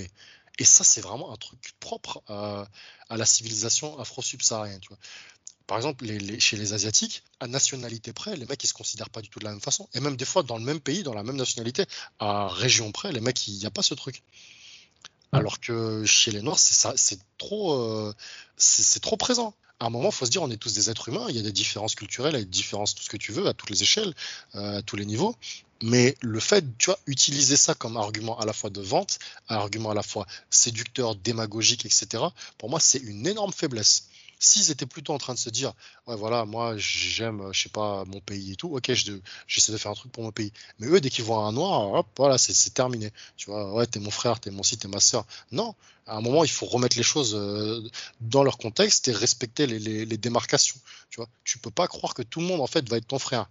Et ça, c'est pour moi, c'est euh, une énorme épine dans, le pied qu'ils se mettent eux-mêmes. Alors, je sais pas d'où ça vient, parce que moi, j'ai pas, pas été éduqué comme ça. Donc, euh, mais je l'observe, tu vois, chez beaucoup qui ont, cette tendance un peu facile, tu vois, à croire que on est une, espèce de grande fraternité à l'échelle, mondiale, et que eux en particulier bénéficient de cette espèce de, de traitement de faveur. Donc, bon, après, c'est à leur, à leur détriment. Ok. Je te, je te propose qu'on aborde le dernier point donc je te laisse le choisir. Alors, euh, donc je vais aborder juste rapidement deux, deux je vais, on va parler de deux points, deux points et demi si je vais essayer d'aller vite. Donc, euh, je pense que tout le monde, tout le monde a vu en fait dans l'Europe continentale, enfin c'est plus l'Occident moderne, mais là je vais plus parler de l'Europe continentale plus la, la Grande-Bretagne. En fait, le, le, mutisme et la complaisance en fait des gouvernements face à l'invasion migratoire islamique et l'insertion des systèmes islamiques comme euh, la, stratégie des frères musulmans en fait pour conquérir l'Europe en passant par tous les canaux en fait possibles où ils peuvent s'infiltrer, donc la politique, euh, les espaces publics, euh, le, business, le lobbying, etc., etc. Il faut dénoncer cette lâcheté des gouvernements occidentaux euh, sans justement laisser les extrêmes prendre le dessus. Parce que là, on a vu, par exemple, en Italie, euh, Giorgia Meloni, donc elle a été nommée euh, Premier ministre. En Suède, en fait, il n'y a, a, pas que la Suède, il y a la Suède, le Danemark, la Norvège, ils sont en train de mettre en place une politique, des politiques d'extrême droite.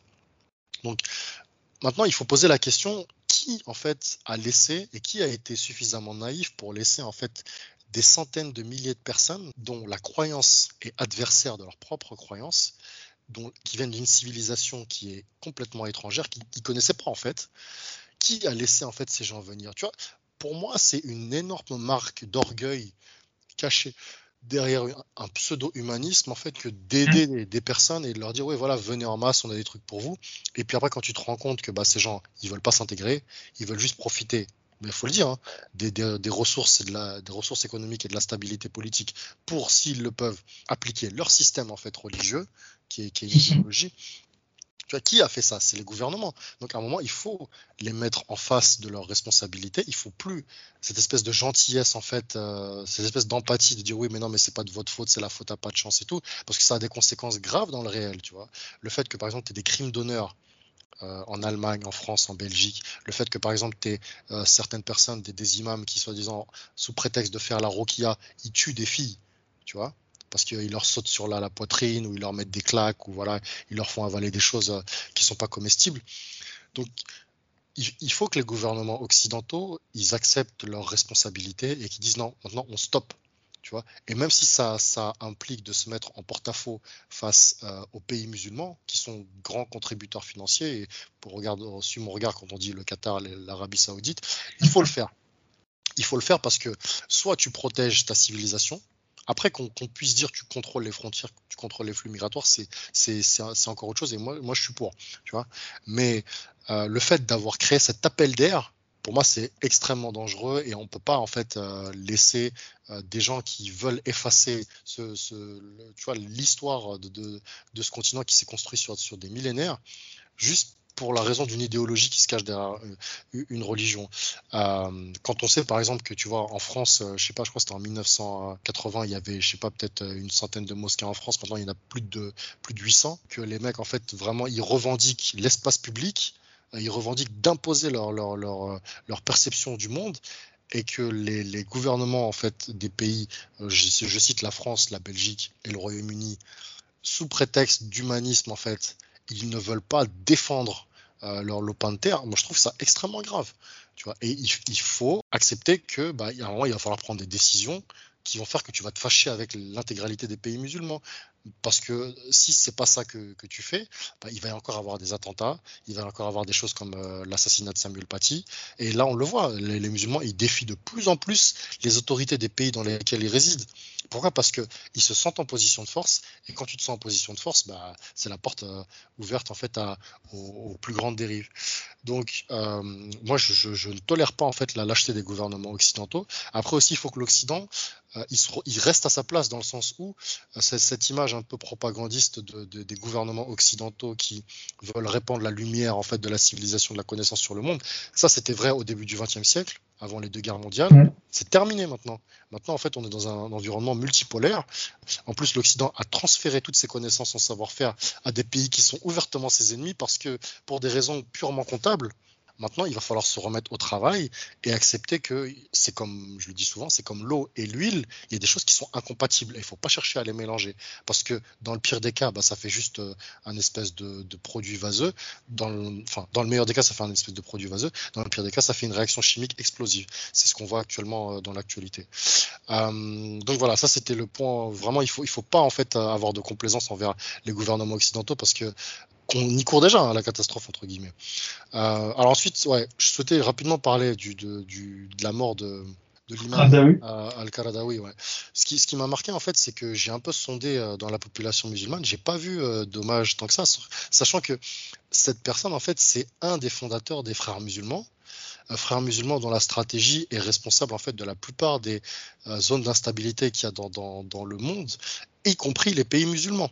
Tu vois, la doctrine des frères musulmans, euh, frères musulmans que je rappelle, qui se sont constitués en faisant un syncrétisme entre l'islam et certaines pratiques franc-maçonnes. Et là, je fais référence au, livre de euh, Mohammed, j'ai oublié son nom, celui qui a écrit ouais, Mohamed merci. Celui qui a écrit euh, Pourquoi j'ai quitté les frères musulmans. Donc dans ce livre, en fait, il explique notamment euh, une des cérémonies euh, d'investiture quand, quand, fait, quand tu intègres leur corps. Donc c'est un copier-coller de, des rites maçonniques. Donc très peu de personnes le, savent. Moi, ça m'a étonné, tu vois, de voir que parmi les musulmans, il n'y en avait quasiment pas qui réagissaient en fait euh, à la mort de Al-Qaradawi. Alors, est-ce que c'est euh, de la dissimulation, de la duplicité? Je ne sais pas. Euh, mais je me dis, il faut quand même surveiller parce que il a des successeurs. Ça, c'est sûr et certain. Il ne faut, pas, faut pas se dire, ouais, non, c'est bon, le mec, il est mort, sa pensée, elle est morte. Non, non. Euh, il a véhiculé énormément de pensées qui ont été très dangereuses et pernicieuses, en fait, pour toute la planète. c'est un des promoteurs du, du voile forcé chez les femmes quand bien même c'est inscrit dans les textes euh, religieux, euh, lui, il fait partie des gens qui ont poussé pour que dans les pays musulmans, on force les femmes à, mettre le voile. Tu vois, et même dans les pays non musulmans. Et ça, il faut le dire, donc il faut combattre son idéologie. Euh... T'imagines que ce type, quand il est né, personne ne mettait le voile, et à sa mort, euh, ouais. c'est au-delà. Ça veut dire que aujourd'hui, c'est normalisé, c'est normal. Bah, c'est ça. T'imagines? C'est super. Le, le boulot qu'il a fait en une génération en une vie, je veux dire. Oui, en une, vie, mais c'est là où c'est inquiétant et c'est là où il faut, en fait, il faut, il faut combattre cette idéologie, euh, non seulement sur le plan politique, mais même sur le plan financier. Et il faut en fait que les États arrêtent de s'acoquiner en fait avec les pays comme le Qatar, comme euh, Bahreïn, comme tu vois, parce que si vous défendez pas votre civilisation, bah, vous allez vous prosterner devant à la fois l'argent, avec lesquels en fait ils vous injectent euh, euh, des, par milliards en fait euh, leur, leur, pétrodollars, mais vous allez aussi vous prosterner devant leur, leur, doctrine.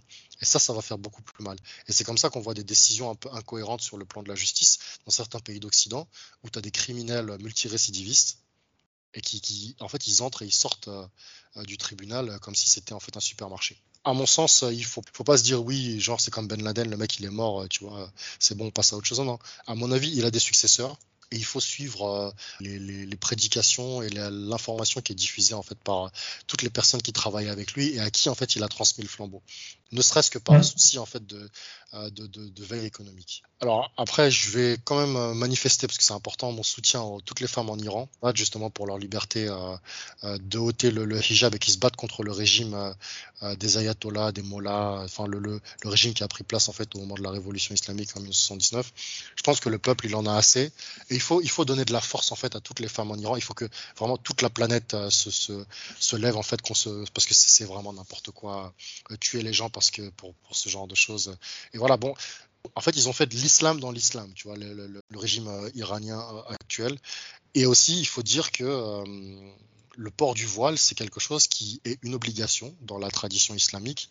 Et les gens parmi les femmes qui disent oui, non, mais moi je porte le voile parce que c'est mon choix et tout, non, tu, tu as fait le choix de pas avoir le choix. C'est surtout ça que tu es en train de nous dire indirectement ceux et celles qui disent le contraire, bah voilà, c'est juste un, un, énorme mensonge et on peut pas euh, les laisser véhiculer ça. Donc ouais, force aux femmes en Iran, on les soutient, euh, on est derrière elles. Euh, voilà, si on pouvait faire plus, bah on ferait plus. Mais il faut, il faut se manifester, il faut pas avoir peur. Là, c'est vraiment l'époque en fait où il va falloir être courageux. Il va falloir arrêter de se dire ouais, mais si euh, voilà, on se fait tirer dessus et tout. Non, il faut, il faut. Euh, j'ai pas dit de prendre les armes. De toute façon, la peur, comme on dit, n'efface pas le danger. Donc à un moment. Oui, et puis nous, nos armes, elles sont intellectuelles. On sait qu'on a raison on sait qu'on est, on a des arguments. Donc, euh, en fait, les armes finalement, c'est l'arme du faible. Donc, euh, oui, le, oui, le, le, militaire, c'est pour obtenir le pouvoir. Maintenant, nous, en fait, il faut qu'on leur montre la vérité sur sur leur religion, et il faut qu'on leur montre que c'est contre le principe de la liberté intrinsèque, en fait, qui est vraiment par défaut associé à l'être humain à sa naissance. Donc, ceux qui viendront dire le contraire, c'est juste des affabulateurs.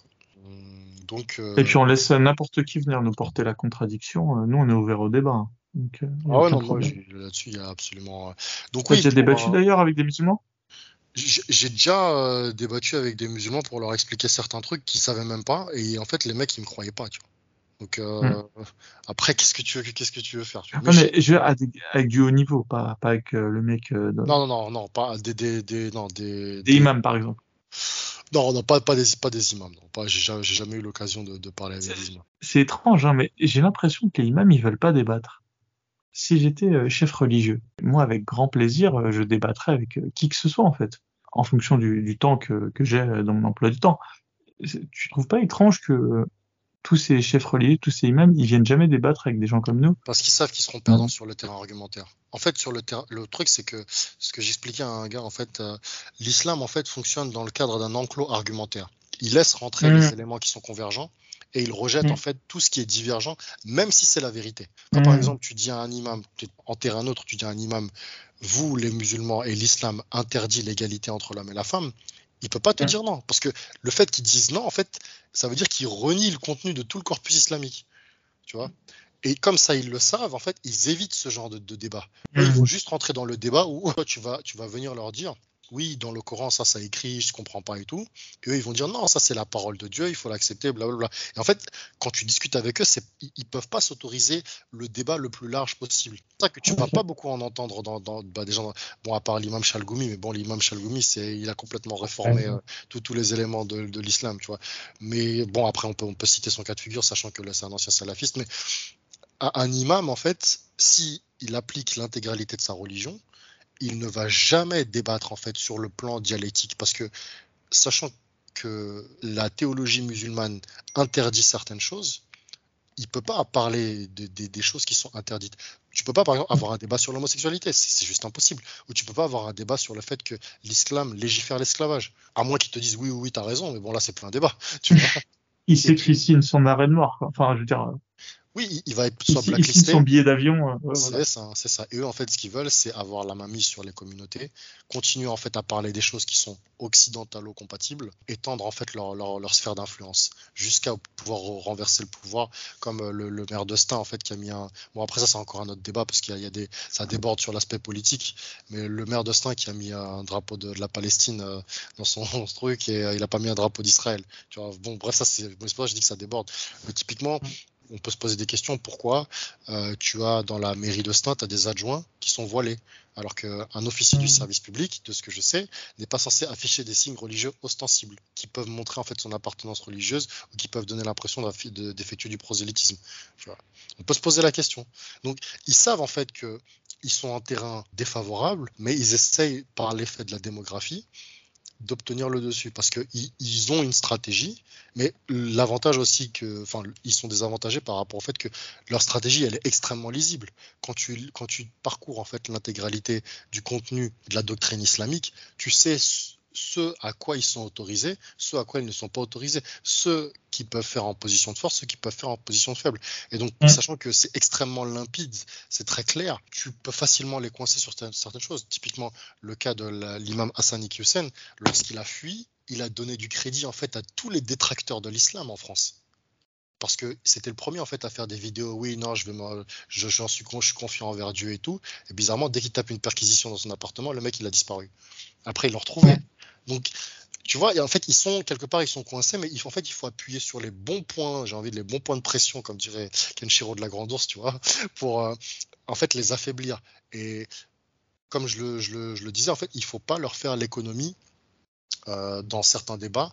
Il faut être vraiment sans équivoque, tu vois appuyer sur tout ce qui est n'est pas compatible en fait avec la vie dans les sociétés démocratiques. Il faut leur expliquer pourquoi, par exemple, le fait de dire je suis musulman et je suis démocrate, c'est du shirk, tu vois, par exemple.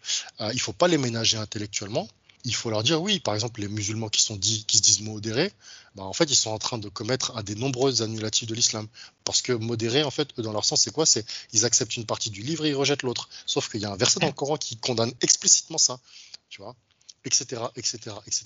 Donc, à mon sens, euh, au niveau de la bataille idéologique, il existe des outils, il faut appuyer sur les bons points de pression et euh, il faut se rapprocher des autorités publiques. Lorsqu'on a la possibilité de dénoncer, il faut vraiment être sans pitié, parce que tout le résultat, le fait que tout ce qui s'est passé depuis une vingtaine d'années, c'est aussi la complaisance des autorités, tu vois. Et il faut le dire, il faut le marteler.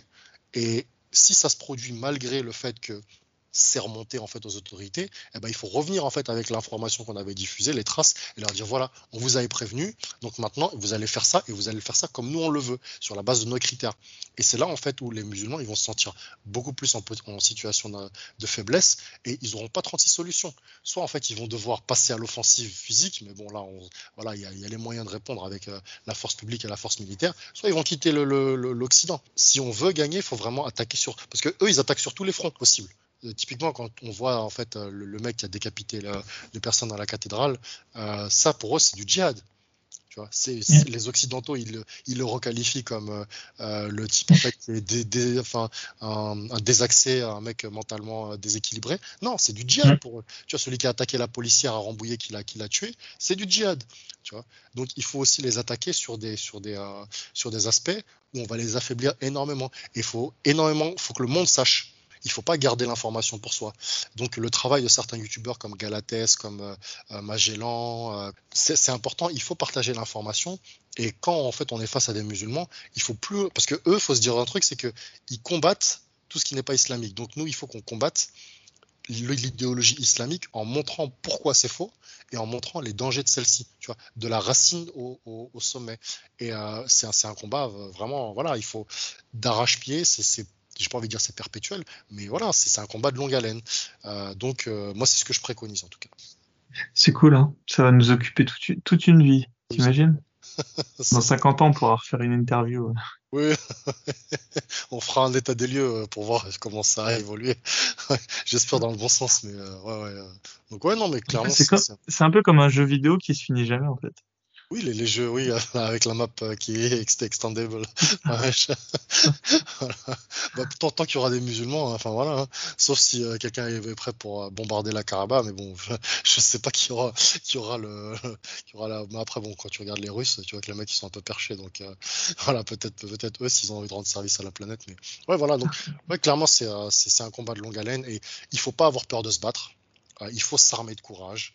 Euh, il faut accepter des fois qu'on aura des défaites. Mais voilà, euh, sans, sans, vouloir faire un jeu de mots, l'Occident chrétien, il s'est pas défendu contre tu vois, les, les, juste en disant ouais, non, on comprend pas et tout. Alors, moi, ils ont dit c'est bon, les mecs, vous nous foutez la paix, tu vois, vous dégagez. Et les mecs, ils sont partis. Donc voilà. Et en même temps, j'ai envie de dire, c'est juste défendre sa terre, tu vois. Donc euh, si on veut être tranquille le matin, si on veut pas que les mecs viennent nous forcer à faire la prière comme en Afghanistan euh, qui tue des mecs parce qu'ils se sont rasés la barbe, voilà, je pense qu'il faut mettre le pied à l'étrier et y aller à l'huile de coude. Bah, merci en tout cas, c'était cool. Merci à toi. T'as un, dernier message euh. Oui, que pour, pour les musulmans, euh, j'ai envie de dire, vous devez interroger vos propres textes. Euh, vous prétendez en fait que votre foi elle est inébranlable, mais c'est pas vrai. Je suis désolé. il suffit qu'on gratte un peu. Il y a des, énormément d'incohérences. vous avez envie de croire, vous pouvez croire, mais vous n'allez pas subjuguer qui que ce soit qui n'a pas envie de croire. Et ne croyez pas que vous avez raison surtout, parce que l'histoire et la science montrent que c'est pas le cas. Donc charge à vous en fait de vous remettre en question, et justement, la remise en question, c'est la meilleure façon de vérifier si on est dans le vrai ou pas. Euh, j'ai envie de dire à bon entendeur, salut. Euh, sinon, bah, au prochain combat, à la prochaine bataille. Merci Nash. Je t'en prie, ce fut un plaisir.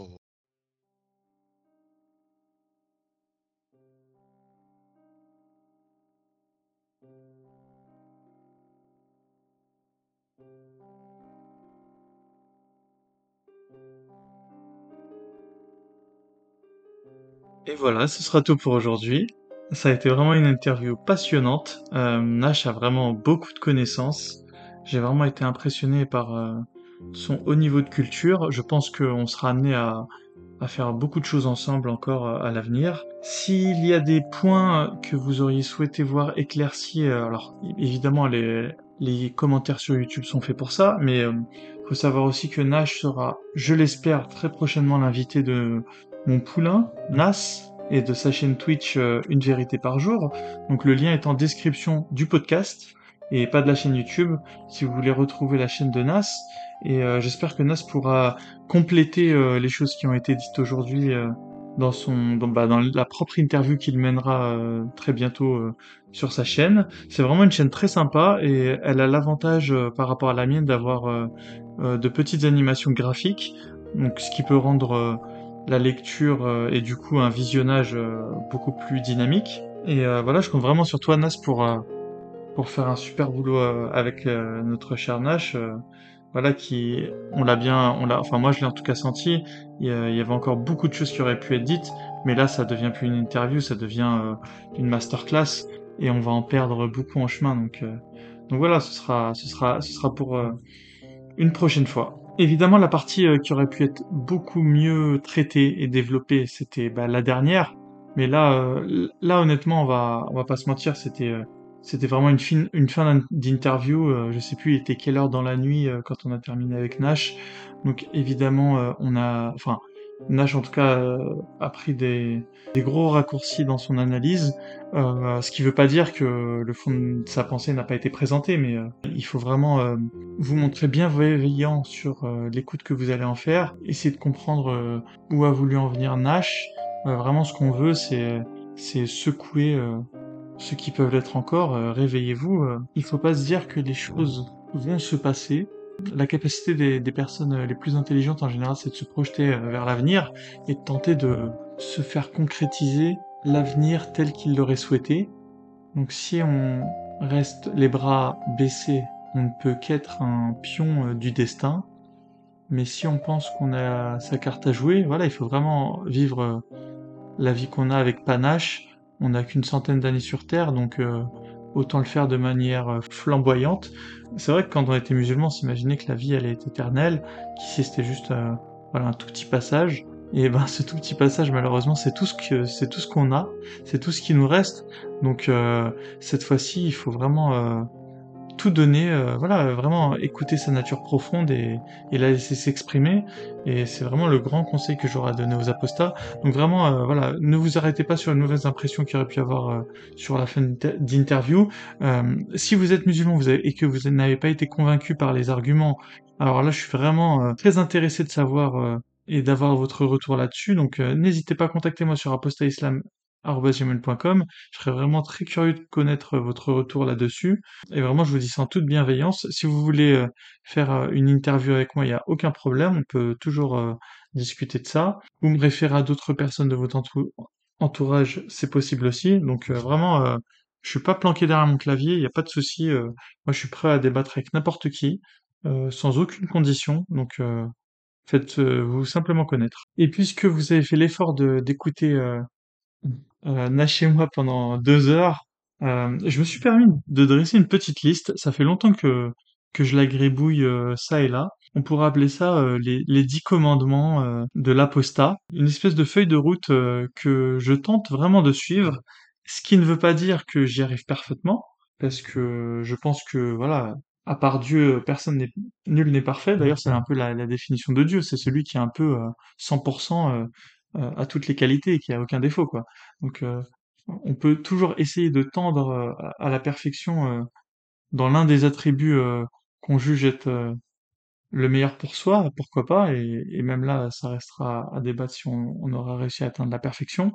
Mais voilà, en tout cas, ça, ne n'empêche pas de se dresser des, des espèces de, de grands buts à atteindre dans la vie, des, des traits de caractère qu'on souhaiterait développer chez soi, alors, me demandez pas pourquoi euh, cela et pas d'autres. Euh, voilà, vraiment là, c'est une liste totalement personnelle et euh, si je vous revois à l'occasion et que vous êtes arrivé jusqu'au bout de l'interview, ce sera sympa d'en parler. Alors, j'ai essayé de la classer vraiment par ordre d'importance. Donc j'ai vraiment fait la, chose euh, de manière complète. Sachant que c'est un peu comme moi, c'est comme un peu les versets abrogeants, abrogés.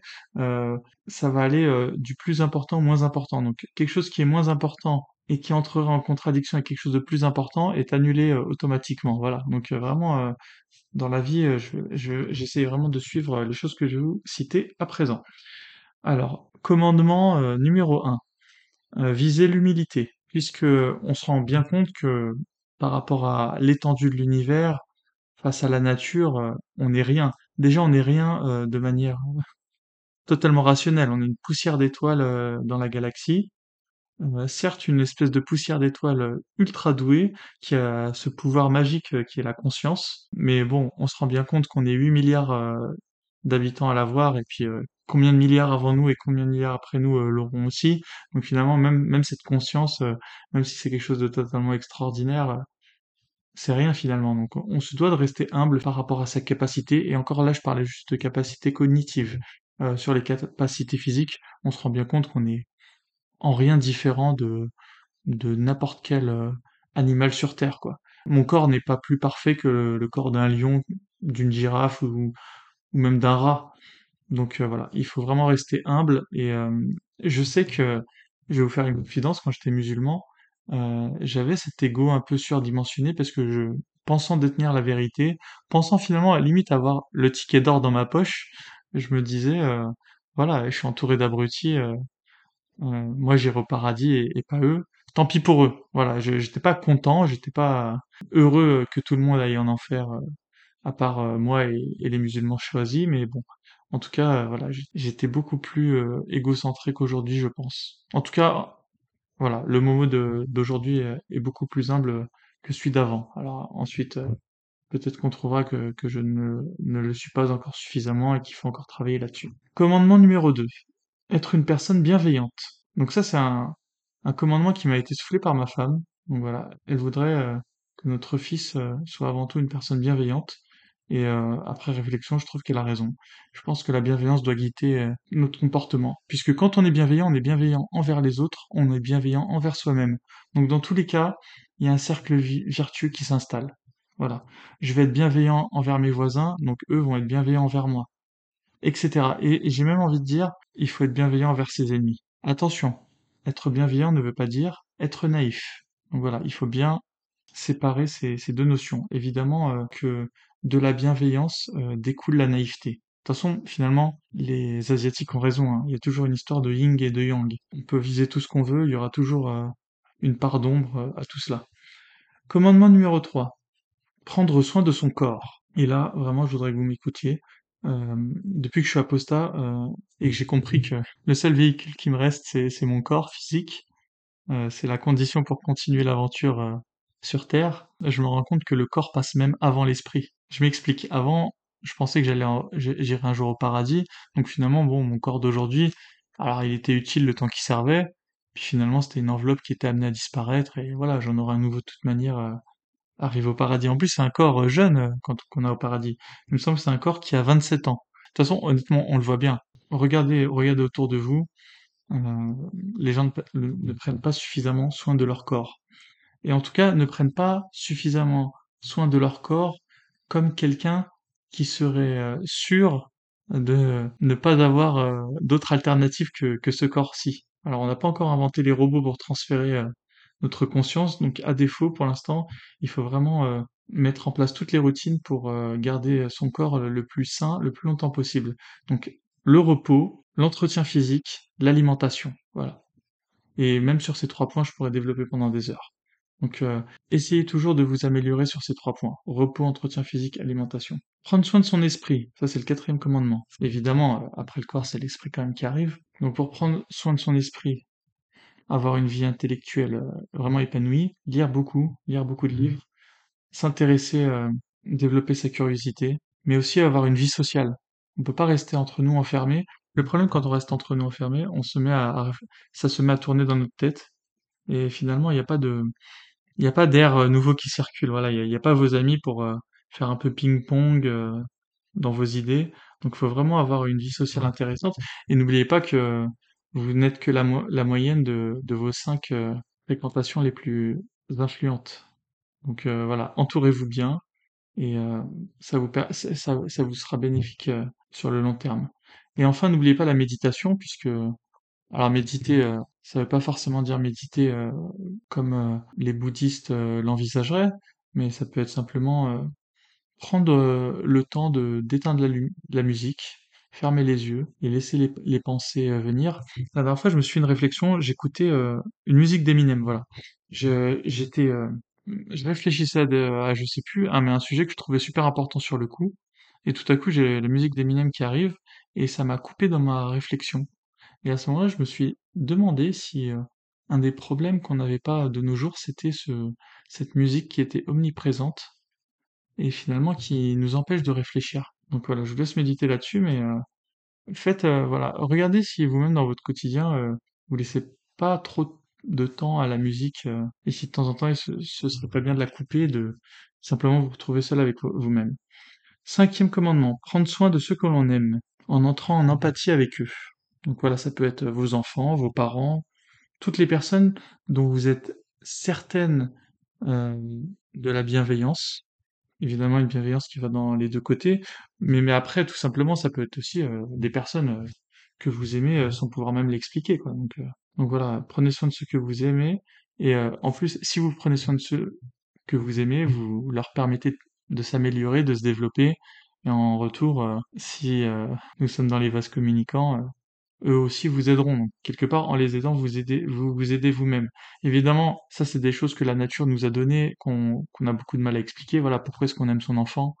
Euh, évidemment, je pourrais essayer de tenter de l'expliquer, mais finalement, c'est quelque chose qui nous dépasse. C'est à ce moment-là qu'on se rend compte que finalement, euh, on est quand même euh, en grande partie des animaux. Sixième commandement. Découvrir quelle est sa nature profonde et prendre conscience qu'une habitude est la somme de nos actions.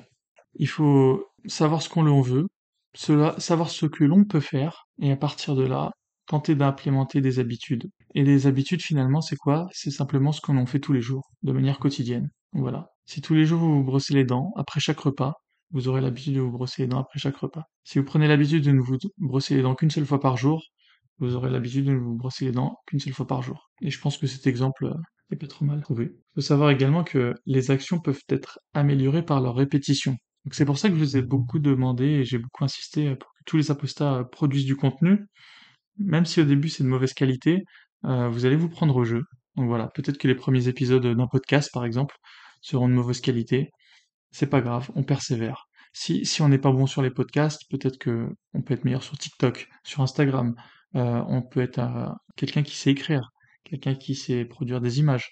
Donc voilà, on persévère, on, on essaye, on tâtonne, on se fait aider, on pose la question, on pose, euh, voilà, on est, on un groupe maintenant, on est, on n'est pas seul, on n'est pas isolé, donc on s'entraide et ensemble on fait avancer notre cause, notre mouvement. Vous l'appelez comme vous voulez finalement. nous on n'est pas dogmatique, donc donc voilà. 7. Apprendre à se remettre en question. Donc ça, je pense que tous les apostats au moins en, commun euh, ce septième point. Donc voilà, on s'est tous au moins un jour remis en question sur euh, sur l'état de nos croyances. Puis on a su euh, on a su on a su trouver la lumière. Donc on a pour pour beaucoup ça a été une épreuve difficile. Pour beaucoup cette épreuve d'ailleurs continue puisqu'ils ont maintenant à, subir les conséquences de leurs décisions. Je, pense qu'il y en a qui regrettent d'avoir compris la supercherie, la duperie, qui était mieux avant. Je peux l'entendre. Euh, non seulement je peux l'entendre, mais, euh, mais euh, je le comprends et je suis même d'accord. Tout le monde n'est pas prêt à devenir un apostat. C'est un peu comme dans le film Matrix. Hein. Morpheus choisit, ne choisit pas tout le monde pour sortir de la Matrix. Il sélectionne ceux qui pensent être le plus apte. Donc voilà, il choisit Neo et, et c'est, c'est le ticket gagnant pour lui parce que il a senti que c'était le meilleur. Alors nous, l'apostasie, personne ne choisit. c'est quelque chose qui se, qui se découvre en général seul. Alors on se fait aider un petit peu par, par les personnes qui veulent bien euh, euh, attaquer l'islam euh, sur Internet, par exemple. Mais en tout cas, le, cheminement se fait quand même de manière solitaire. C'est la seule différence qu'il y a avec le film Matrix. Mais voilà, si vous voulez, prenez-moi comme votre Morpheus, pour ceux que j'ai sortis de l'islam. Même si je vous ai pas choisi, c'est quelque part, mes paroles sont entrées en, en écho avec ce qui ce qu'il y avait dans votre esprit. Donc voilà, bienvenue, bienvenue dans le monde réel. ce monde où il ne vous reste plus qu'une centaine d'années à vivre. Commandement numéro 8. S'ouvrir sur le monde et ses valeurs. Donc, euh, il faut bien comprendre que on est dans un, dans une sphère culturelle, civilisationnelle. Même si aujourd'hui elle est globalisée, on reste influencé par notre environnement. On se dit souvent d'ailleurs, euh, par chance, euh, voilà, là où je vis, la mentalité est assez saine. Je me reconnais dans les valeurs. moi, bizarrement, je suis né en France, patrie des Lumières, peut-être le pays de, l'athéisme dans le monde, en tout cas de l'athéisme militant, parce que sinon on pourrait dire que la Chine est athée, donc ça pourrait être le, plus grand pays de l'athéisme. Mais voilà, je, me trouve vraiment comme un poisson dans l'eau en France. C'est vraiment un, pays qui, a des, valeurs comme la liberté d'expression, l'égalité des sexes, la violence qui est criminalisée. Donc c'est vraiment des valeurs qui me correspondent parfaitement. Mais parfois, je me dis, enfin, c'est pas possible euh, d'être tombé aussi juste. Ce pays doit aussi avoir des défauts, euh, euh, où il doit avoir aussi d'autres qualités qui sont développées par d'autres civilisations. Par exemple, euh, je trouve ça assez intéressant parce que dans la civilisation indienne, on met beaucoup l'accent sur sur l'alimentation, et ça c'est. Alors, je me demande si en France on n'est pas, on commence pas à être sérieusement menacé par l'empire anglo-américain sur voilà tout ce qui est junk food mais euh, je trouve que les Indiens ont gardé euh, ce bon sens avec l'alimentation. Voilà, une alimentation qui est assez riche en épices, en légumes, euh, très peu de viande chez les Indiens hein, finalement. Sans être indien, je me sens assez proche des Indiens pour ça. Donc voilà, ouvrir son esprit sur le monde. Moi, je connais très bien l'Asie puisque ma femme est asiatique et il y a beaucoup de valeurs de bienveillance, de gentillesse qu'on retrouve là-bas et qu'on a un peu perdu ici. Donc euh, voilà, s'ouvrir sur le monde. Euh, ne pas penser que euh, dans son entourage, on a tout compris, qu'on a tout compris mieux que les autres. Mon neuvième point, ou plutôt mon neuvième commandement, ce serait de toujours se montrer rigoureux dans ce qu'on fait. En tout cas, d'avoir la volonté de le faire, ou en tout cas de se montrer rigoureux dans les choses qui nous semblent les plus importantes. Quand je vous fais un épisode, euh, alors au début, euh, voilà, j'étais de ceux qui tâtonnaient et qui faisaient leur, euh, enfin, qui rendaient un travail beaucoup moins léché que, que ce que je produis aujourd'hui, et même si je me rends compte encore du, chemin que j'ai à, parcourir, mais quand je fais les épisodes, vraiment, j'y mets euh, tout mon cœur. Euh, évidemment, sur un, sur un format podcast, on peut pas contrôler toutes les paroles. Des fois, je me laisse aller, j'en suis, suis sûr, j'en suis certain. Euh, parfois aussi, je repère même pas euh, les, les, les, les, erreurs de jugement que j'ai pu commettre. Donc, euh, et là, et là, c'est là que je compte sur vous pour me reprendre. Ma, ma pensée, j'essaie de la rendre non figée donc euh, voilà, cette rigueur, euh, elle doit quand même être ce qui guide euh, mon travail. Voilà, j'espère que je vous donne au moins cette impression.